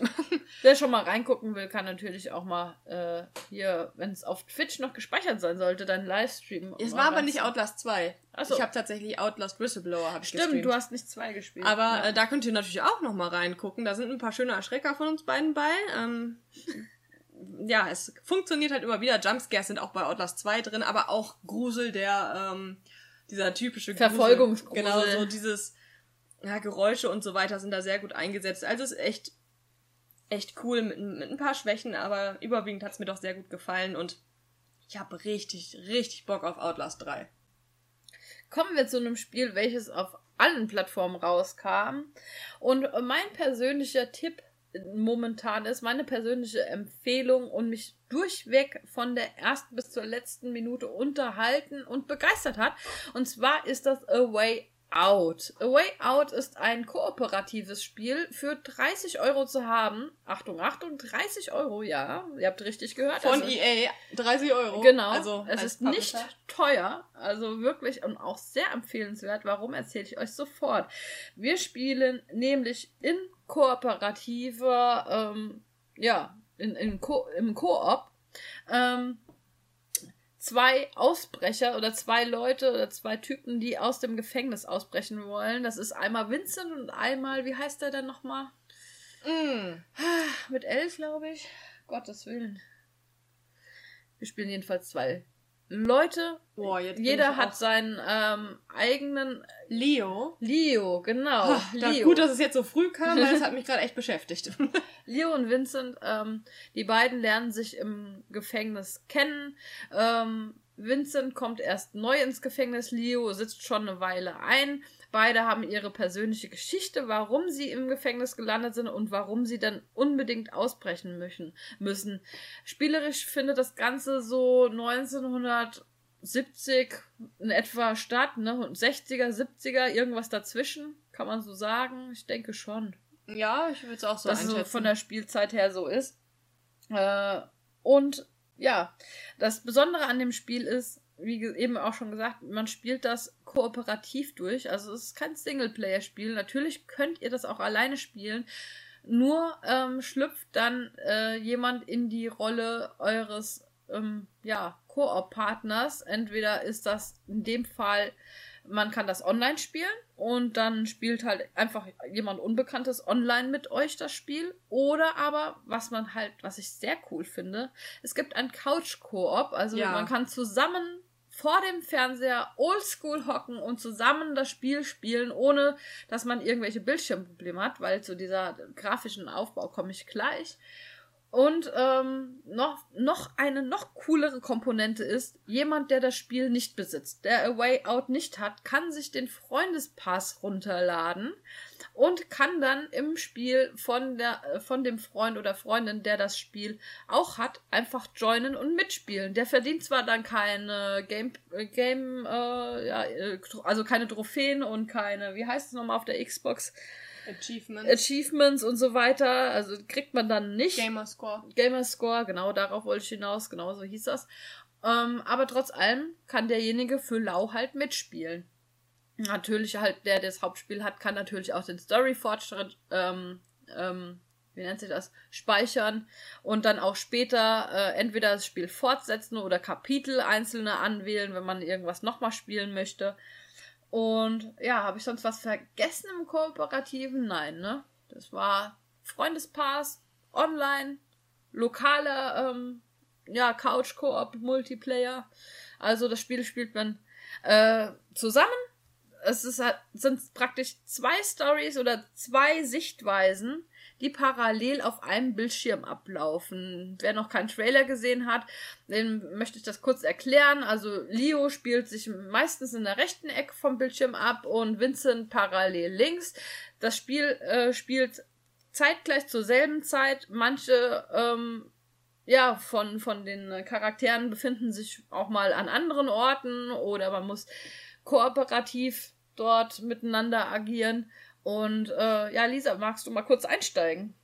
Ja, steuerungstechnisch läuft das alles ganz easy von der Hand. Wir bewegen uns, man kennt es ja, Analogsticks oder am PC, ich weiß gar nicht, wie es da gespielt wird. Wir können mit äh, Gegenständen interagieren. Da sind äh, im Gefängnis selbst oft noch so ähm, Werkbänke oder sowas, wo wir dann mal mit dem Hammer rumhämmern können und so weiter. Oder wir spielen, äh, wir sind da auf so einem äh, Trainingsgelände vom Gefängnis auch mal, wo man, ähm, ja, wie heißt denn das nochmal, Klimmzüge machen kann und sowas. Äh, oder aber man, man muss sich gegenseitig halt helfen, Vincent und Leo, indem man zum Beispiel irgendwo hochklettern muss oder so. Da macht der, ähm, hockt der eine sich hin, der andere äh, geht auf die Knie und dann ne, zieht er sich irgendwo hoch und zieht den anderen dann von oben aus auch hoch. Und Oder man ähm, muss man einen Schraubenschlüssel von Zelle zu Zelle schmuggeln. Genau. Und äh, der eine lenkt dann, was weiß ich, die Werte ab und der andere schraubt irgendwas weiter. Also wir wollen ja auch nicht zu viel äh, spoilern. Aber ähm, ja, man, man spielt kooperativ, man will kooperativ, also zusammen ausbrechen. Ne? Genau. Das ist so das oberste Ziel. Leos Motivation ist zum Beispiel auch, ähm, dass er ähm, seine Frau und sein Kind sehen möchte und abhauen möchte. Beide haben ein gemeinsames Ziel und zwar äh, denjenigen, an denjenigen Rache zu nehmen, der ihnen das Schlamassel eingeblockt, äh, eingebrockt hat, im Gefängnis zu landen. Und äh, ja, die beiden gehen auf eine kooperative Reise äh, durch dick und dünn, durch Höhen und Tiefen. Es gibt auch eine Zeit, äh, die, wenn man ausgebrochen ist aus dem Gefängnis, ne, man muss von der Polizei entkommen, man, man muss halt wirklich die Flucht überstehen. Ja, man muss dann versuchen, auch an die Drahtzieher ranzukommen und so, dass man halt auch ein Stück weit, ne, was heißt Stück weit, dass man Rache nehmen kann. Ja. Und es ist ein sehr, von der Story her, also vom, vom Gefühl her, als ich das gespielt habe, war das halt wirklich, es war spannend erzählt. Es war, man wollte unbedingt immer wissen, wie es weitergeht. Ähm, man wollte auch, dass die beiden es schaffen mit dem Ausbruch und so weiter und äh, dass auch alles gut wird und man hat, man, man, man fühlt den ganzen Scheiß eigentlich so richtig mit und man erlebt das mit. Und ähm, auch, auch so kleine zwischenmenschliche Szenen, die das dann im Spiel gibt, wo ähm, die beiden Häftlinge auch miteinander harmonieren. Der eine spielt zum Beispiel mal an, an einem Klavier, der andere nimmt sich das Banjo oder es gibt auch ganz viele äh, humoristische Einlagen, trotz der Dramatik in dem Spiel, ja. Und die einem da immer wieder so äh, so, so Hoffnung geben und das Lä Lächeln ins Gesicht zaubern. Und es ist einfach so da lügt das Internet nicht. Ähm, man liest es auf Twitter oder Facebook oder irgendwelche sonstigen Social Media Dinger. Die Leute haben richtig Spaß an dem Spiel gehabt. Die bedanken sich alle für eine wunderbare Koop-Erfahrung. Und äh, da kann ich auch nur meinen imaginären Hut ziehen und sagen, ey, geiles Spiel, so viel Bock gemacht von der Spielzeit. Jetzt muss ich immer überlegen, wie lange haben wir dann da dran gespielt. Also man kann schon, ich denke mal sagen, was zwischen je nach Spielweise und je nachdem, was man so noch machen möchte und erkunden möchte in dem Spiel, gehen wir mal so von sechs Stunden aus, Minimum. Also man ja. kann das natürlich auch ein bisschen strecken noch, das Spiel, aber sagen wir mal, im Schnitt sind es bestimmt so sechs Stunden, die man dann an A Way Out spielt. Wie gesagt, 30 Euro ein absolut empfehlenswertes Spiel, wenn ihr jetzt zum Beispiel auch äh, niemanden habt, mit dem ihr jetzt online spielen könnt. Ähm, wie gesagt, dann äh, nimmt ein Unbekannter aus dem Internet diesen Platz eures Partners ein. Aber ich würde euch auf jeden Fall trotz allem empfehlen, verabredet euch zum Spielen oder ladet euch jemanden zu Hause ein oder irgendwie sowas und spielt das mit denjenigen zusammen, weil man doch hier und da sich doch ein bisschen absprechen muss, auch wenn es um Timing-Sachen geht oder um Taktikbesprechungen. Hier, du gehst jetzt da lang, ich nehme jetzt den anderen Weg und der eine macht das, der andere das. Also es ist echt echt ein cooles, also ich war durchweg begeistert. Das ist ein super geiles Spiel und 30 Euro, die sich mehr als lohnen. Auf jeden Fall. Es ist halt, storytechnisch steht es sich teilweise ein bisschen, ja, sie machen halt dann so Dinge, wo man sich denkt, das ist, es ist halt ein bisschen, bei manchen Sachen würden sie halt einfach direkt wieder ins Gefängnis wandern und, ja, und noch viel länger da drin bleiben als, ja. äh, als, als ursprünglich wahrscheinlich. Ähm, das ist halt dann so ein bisschen, da muss man ein bisschen drüber hinwegsehen. Ähm, nicht so streng sehen. Ja. ja. Weil, weil sonst macht es. gibt so Fluchtszenen, da nehmen sie sich einfach mal eine Pause, wo man einfach denkt, ey Leute, haut doch einfach ja, ab. Nicht nur das, die, die tun ja auch Dinge, für die ja. du auf jeden Fall elektrischer Stuhl und fertig.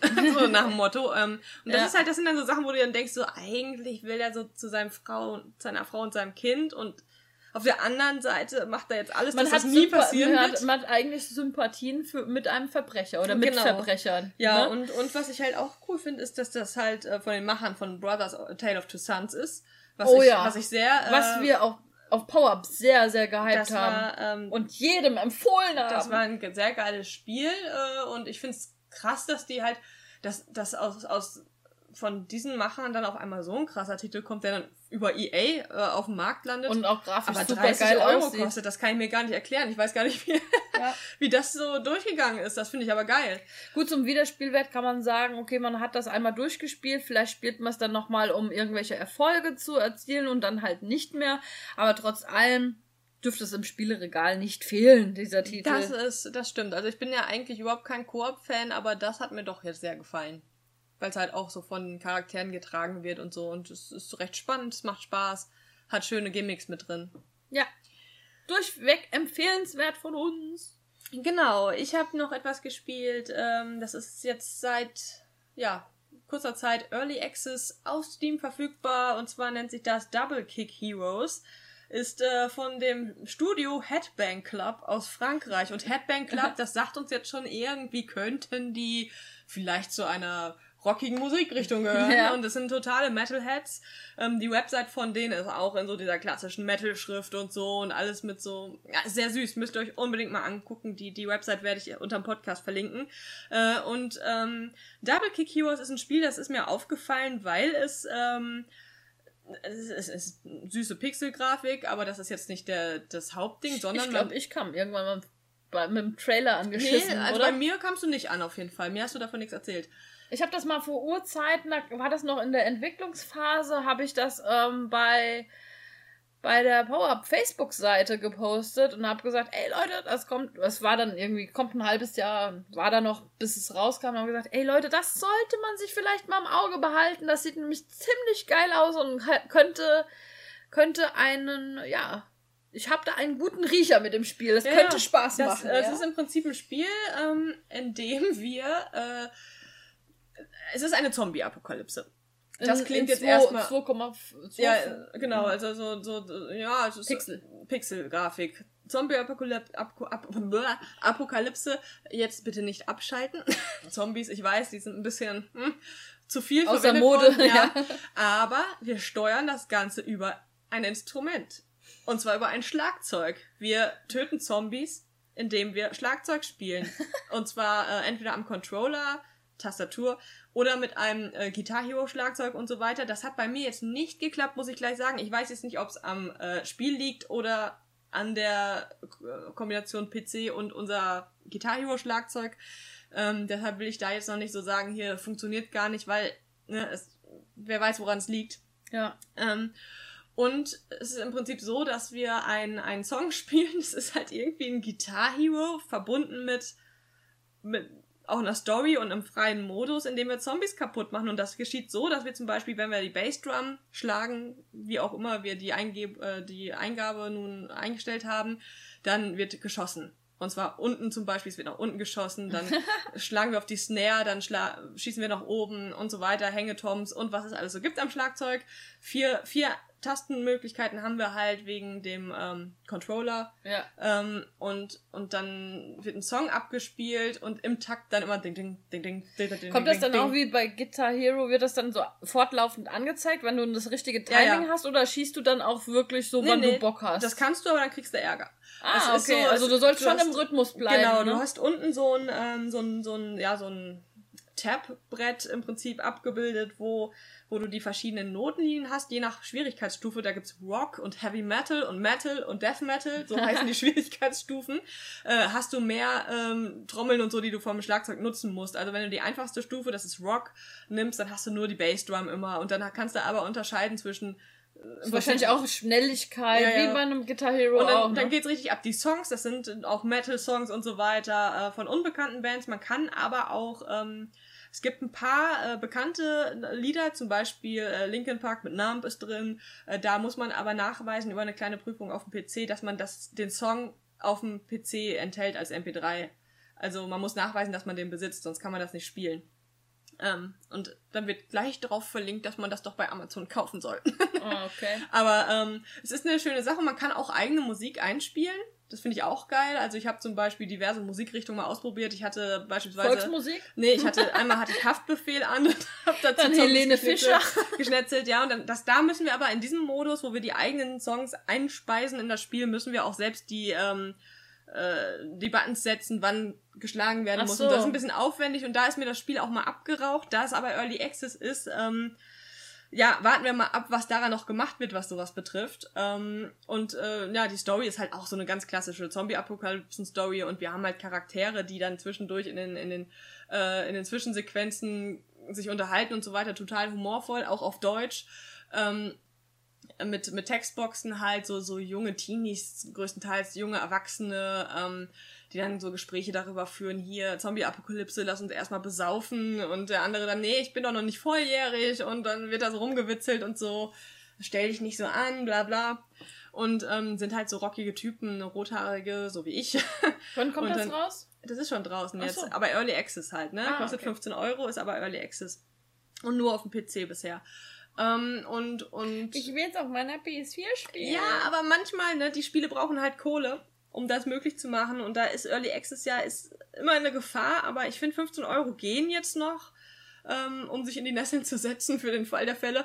Ähm, ist aber echt putzig umgesetzt. Und ich finde die Idee halt geil, vor allem wenn das mit dem Schlagzeug dann wirklich funktionieren sollte, mit einem äh, Drumset, was man so hat, so von irgendwelchen Spielen dann finde ich das einfach eine super coole Idee, das dass, du, geil. dass du Zombies abschnetzelst. Da ist dann so ein, das ist ähm, das Pferd von, ähm, das scrollt so aneinander an einem vorbei. Die Zombies kommen auf einen fahrenden Wagen zu, mhm. äh, den, wo wir uns drin befinden. Da ist vorne das Schlagzeug, mit dem halt geschossen wird. Und dann die anderen spielen halt auch mit Instrumenten, aber ähm, wir sind halt diejenigen, die draufballern. Also ich finde das schon saugeil, was mich auch immer so an einem Guitar Hero ja, gestört kann man nicht sagen, aber was immer so ein bisschen unterging, man hat ja immer so seinen eigenen Charakter da erstellt und im Hintergrund ist dann die Band, hat dann die Band gespielt und wenn man das selbst gespielt hat, hat man eh die ganze Zeit nur auf den Gitarrenhals und die Buttons geguckt und auf den Rhythmus geachtet und so weiter und man hat gar nicht verfolgt, was da im Hintergrund so großartig wie die Band da abhampelt. Aber wiederum spiele ich es mit mehreren Leuten und bin jetzt gerade mal nicht an der Gitarre oder an, an irgendeinem Instrument, ja, habe ich dann halt auch immer den Hintergrund verfolgen können. Und da denke ich mir auch immer, oh, da eigentlich ist, ja, das ist langweilig, so ein bisschen, was man im Hintergrund so sieht, ne, dass die Band da so la la la absingt und so. Und ähm, das finde ich aber wiederum jetzt hier bei ähm, Double Kick Heroes ganz cool.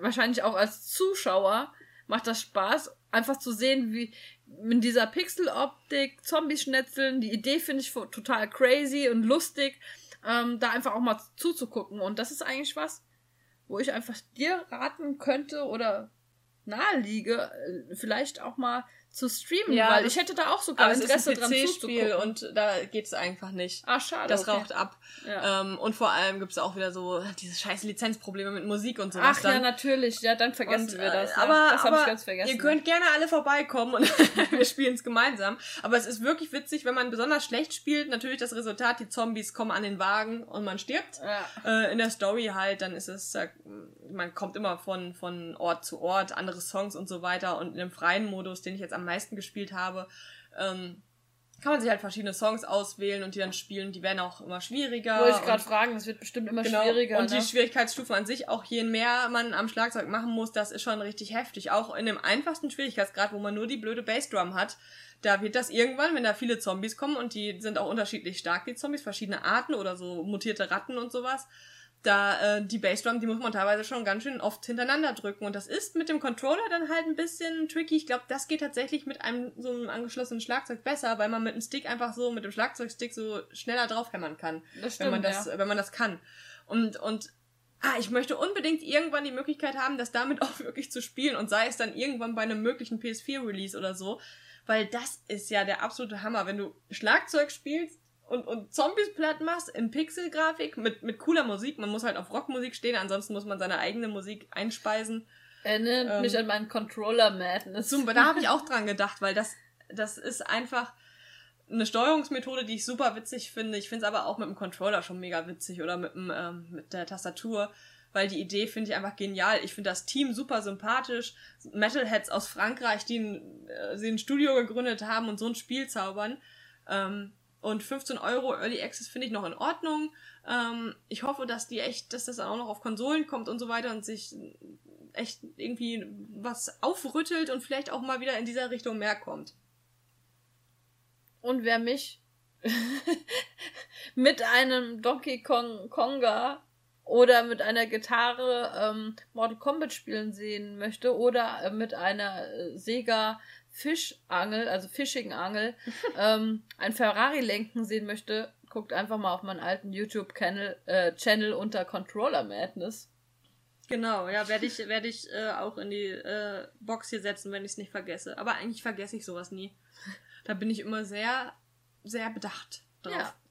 Lisa ist unsere Einpflegefee. Nicht nur das, aber. Wenn da Fehler waren, dann bin das natürlich nicht ich gewesen. ja, ich habe was nachgeholt. Und zwar ähm, habe ich mal wieder in das PS Plus reingeguckt. Und zwar habe ich gespielt Claire. Ja, nicht Claire Grube oder nicht Claire Werk, sondern das Spiel Claire, nennt sich Claire, ähm, ist etwas sehr teuer, wenn man das nicht im PS Plus gratis kriegen würde. Kostet nämlich 17 Euro. Ja, wer Claire nicht kennt, das ist sowas wie äh, The, The Lone Survivor oder Cat Lady. Und äh, wir spielen Claire und tauchen in die Psyche von Claire ein. Ja, das ganze Spiel ist sehr, sehr dunkel, ähm, sehr depressiv, ähm, ist in Pixel-Optik gehalten. Ähm, wir, ähm, ja, wir sind, wir nehmen teil an Claires äh, Gedanken und äh, Psyche und auch äh, die ganze Depression, die Claire durchlebt, weil ähm, man bekommt am Anfang mit, dass die Mutter war das, glaube ich, gestorben ist und äh, äh, sie verfällt dann in, in, in so eine in so eine ganz so, in so eine komische psychische Art, äh, in so eine Depression rein äh, und setzen uns mit diesen äh, Hauptthematik Verlust und Tod auseinander und erleben halt ganz viele ähm, Psychosprünge, Zeitsprünge bis hin in die Kindheit oder im Krankenhaus. Ähm, also wir, wir sind praktisch, wir verarbeiten Claires Unterbewusstsein in dem Spiel und ähm, das Spiel hat auch eine ganz große Horrorkomponente, ähm, die da halt äh, stattfindet. Äh, es ist ein sehr düsteres Spiel und äh, macht einen teilweise auch echt Angst. Das ist, setzt ganz groß auf Atmosphäre, das Spiel, auf, auf Sound und Atmosphäre, die wirklich, Entschuldigung, ähm, ausgezeichnet transportiert wird. Das Einzige, was dem Spiel so ein bisschen, äh, ja, bisschen, ähm, ja, den Spielspaß ein bisschen dämpfen könnte oder im Weg steht, ist, dass wir so eine Art Silent Hill Komponente mit drin haben äh, in, im Map-System, dass wir viele Gänge oder Räume, die wir erkunden, wir sind praktisch auch in einem Krankenhaus und äh, da gilt es dann auch Auswege zu finden und so weiter. Ähm, das steht dem Ganzen dann gerne mal so ein bisschen in den Weg oder macht das unnötig kompliziert an einigen Ecken und Enden, weil viele Räume se sehr gleich aussehen. Mhm. Und, äh, aber ansonsten ist es halt ein äh, krasses Horror-Adventure, was voll auf Atmosphäre äh, setzt und, und auch wirre und kranke Gedankengänge. Ja, wie gesagt, wer, wenn man Lone ähm, Survivor und äh, Cat Lady kennt, also in dem Stil ist das Spiel etwa. Ja, Cat Lady eher weniger, aber Lone Survivor schon. Ja. Cat Lady eher von der Atmosphäre, das war eher Point and Click so ein bisschen. Ja, ja, von der Atmosphäre meine ich. Mhm. Ja, Cat Lady. Und ja, für die ist das auf jeden Fall was. Und äh, ich würde es jetzt nicht, also für, ich muss sagen, für 17 Euro würde ich es mir nicht kaufen, ist viel zu teuer meines Erachtens. Aber im PS Plus Abo kann man es auf jeden Fall mal mitnehmen. Ist jetzt ähm, nur nicht mehr drin. Ja, ist jetzt nicht mehr drin, aber wenn euch das trotzdem, wenn ihr angefixt seid, dann guckt es euch einfach mal an, ob das was für euch wäre, weil ich finde 17 Euro schon eine Nummer ja. für einen Download-Titel. Im Und, Notfall Steam oder so, da wird's. Ja, dass da man, man mal auf ein Angebot genau. wartet oder sowas, ja.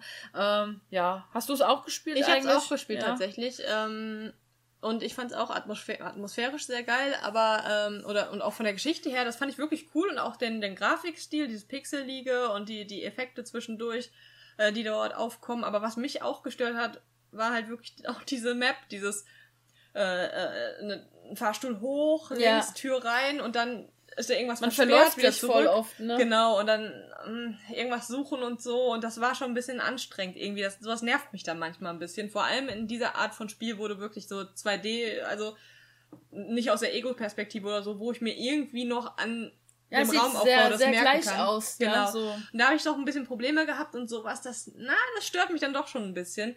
War jetzt nicht so schlimm, weil es im PS Plus war. Und weil es halt auch von der Geschichte her und so sehr cool ist, aber es hat dann halt doch schon ein paar Macken, die also bei dem Preis auf jeden Fall nicht so geil sind. Eben. Aber ansonsten, Soundtrack ist cool, äh, Atmosphäre ist cool, die Sounds allgemein. Ähm, Wird gut transportiert. Also man hat schon so das Horrorgefühl drin. Ich habe mich teilweise auch so ein bisschen unwohl gefühlt beim Spielen und so. Und ähm, dann ist schon wieder so ein Spiel, wo man denkt so, okay, jetzt hast du eine Stunde gespielt, jetzt möchte ich bitte ganz bunte Knuddelgrafik, sowas wie ein Kirby, und, um wieder runterzukommen Ja, ja, oder genau. so, ja. Ja, und das ist eigentlich ganz witzig, dass halt immer noch Spiele, die so im Stil von so einem Alone in the Dark oder so damals halt früher äh, umgesetzt sind, immer noch funktionieren. Ja, Wenn sie halt eine geile Atmosphäre umsetzen können irgendwie. Und ähm, das trotz dieser Einschränkung. in Horror im. Kopf. Genau, ja. Horror im Kopf mit Claire. Ja, und ich denke mal, das waren sie jetzt, die Spiele. Meine wir sind durch, sind ja. durch. Äh, wir sind gespannt. Der April ist nicht so voll mit Spielen. Vielleicht werden wir. Hey, es nachholen. kommt bald God of War. Ja, aber das ist auch das Einzige, was jetzt kommt im April. Ah, Was uns interessiert jetzt. ja. Ansonsten ist Schauen nichts. wir mal. Und äh, ich bin aber am Nachholen von manchen Dingen und ähm, Ich auch. Ich habe auch so ein paar die Geheimtipps, Zeit. die ich jetzt noch nicht verrate, weil ich noch mittendrin stecke im Test. Aber ähm, die ich euch auf jeden Fall dann auch in der nächsten Random Backup-Ausgabe Nummer 13 natürlich ans Herz legen werde oder vielleicht auch nicht raten werde, zu, zu euch zu holen oder so. genau. Ja, ansonsten macht's gut und ähm, wir hören uns beim nächsten Mal. Genau.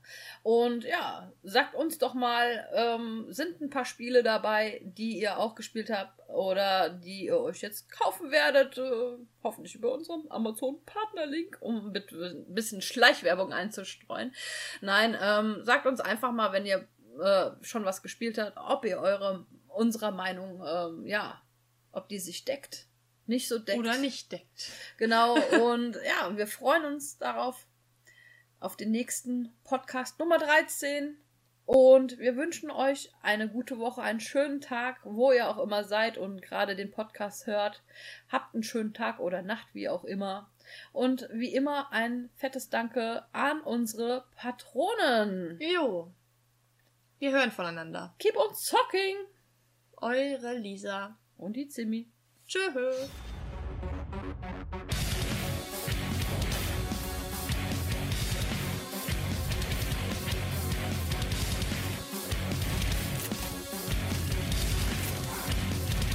Das war der neue, neueste Power-Up Podcast.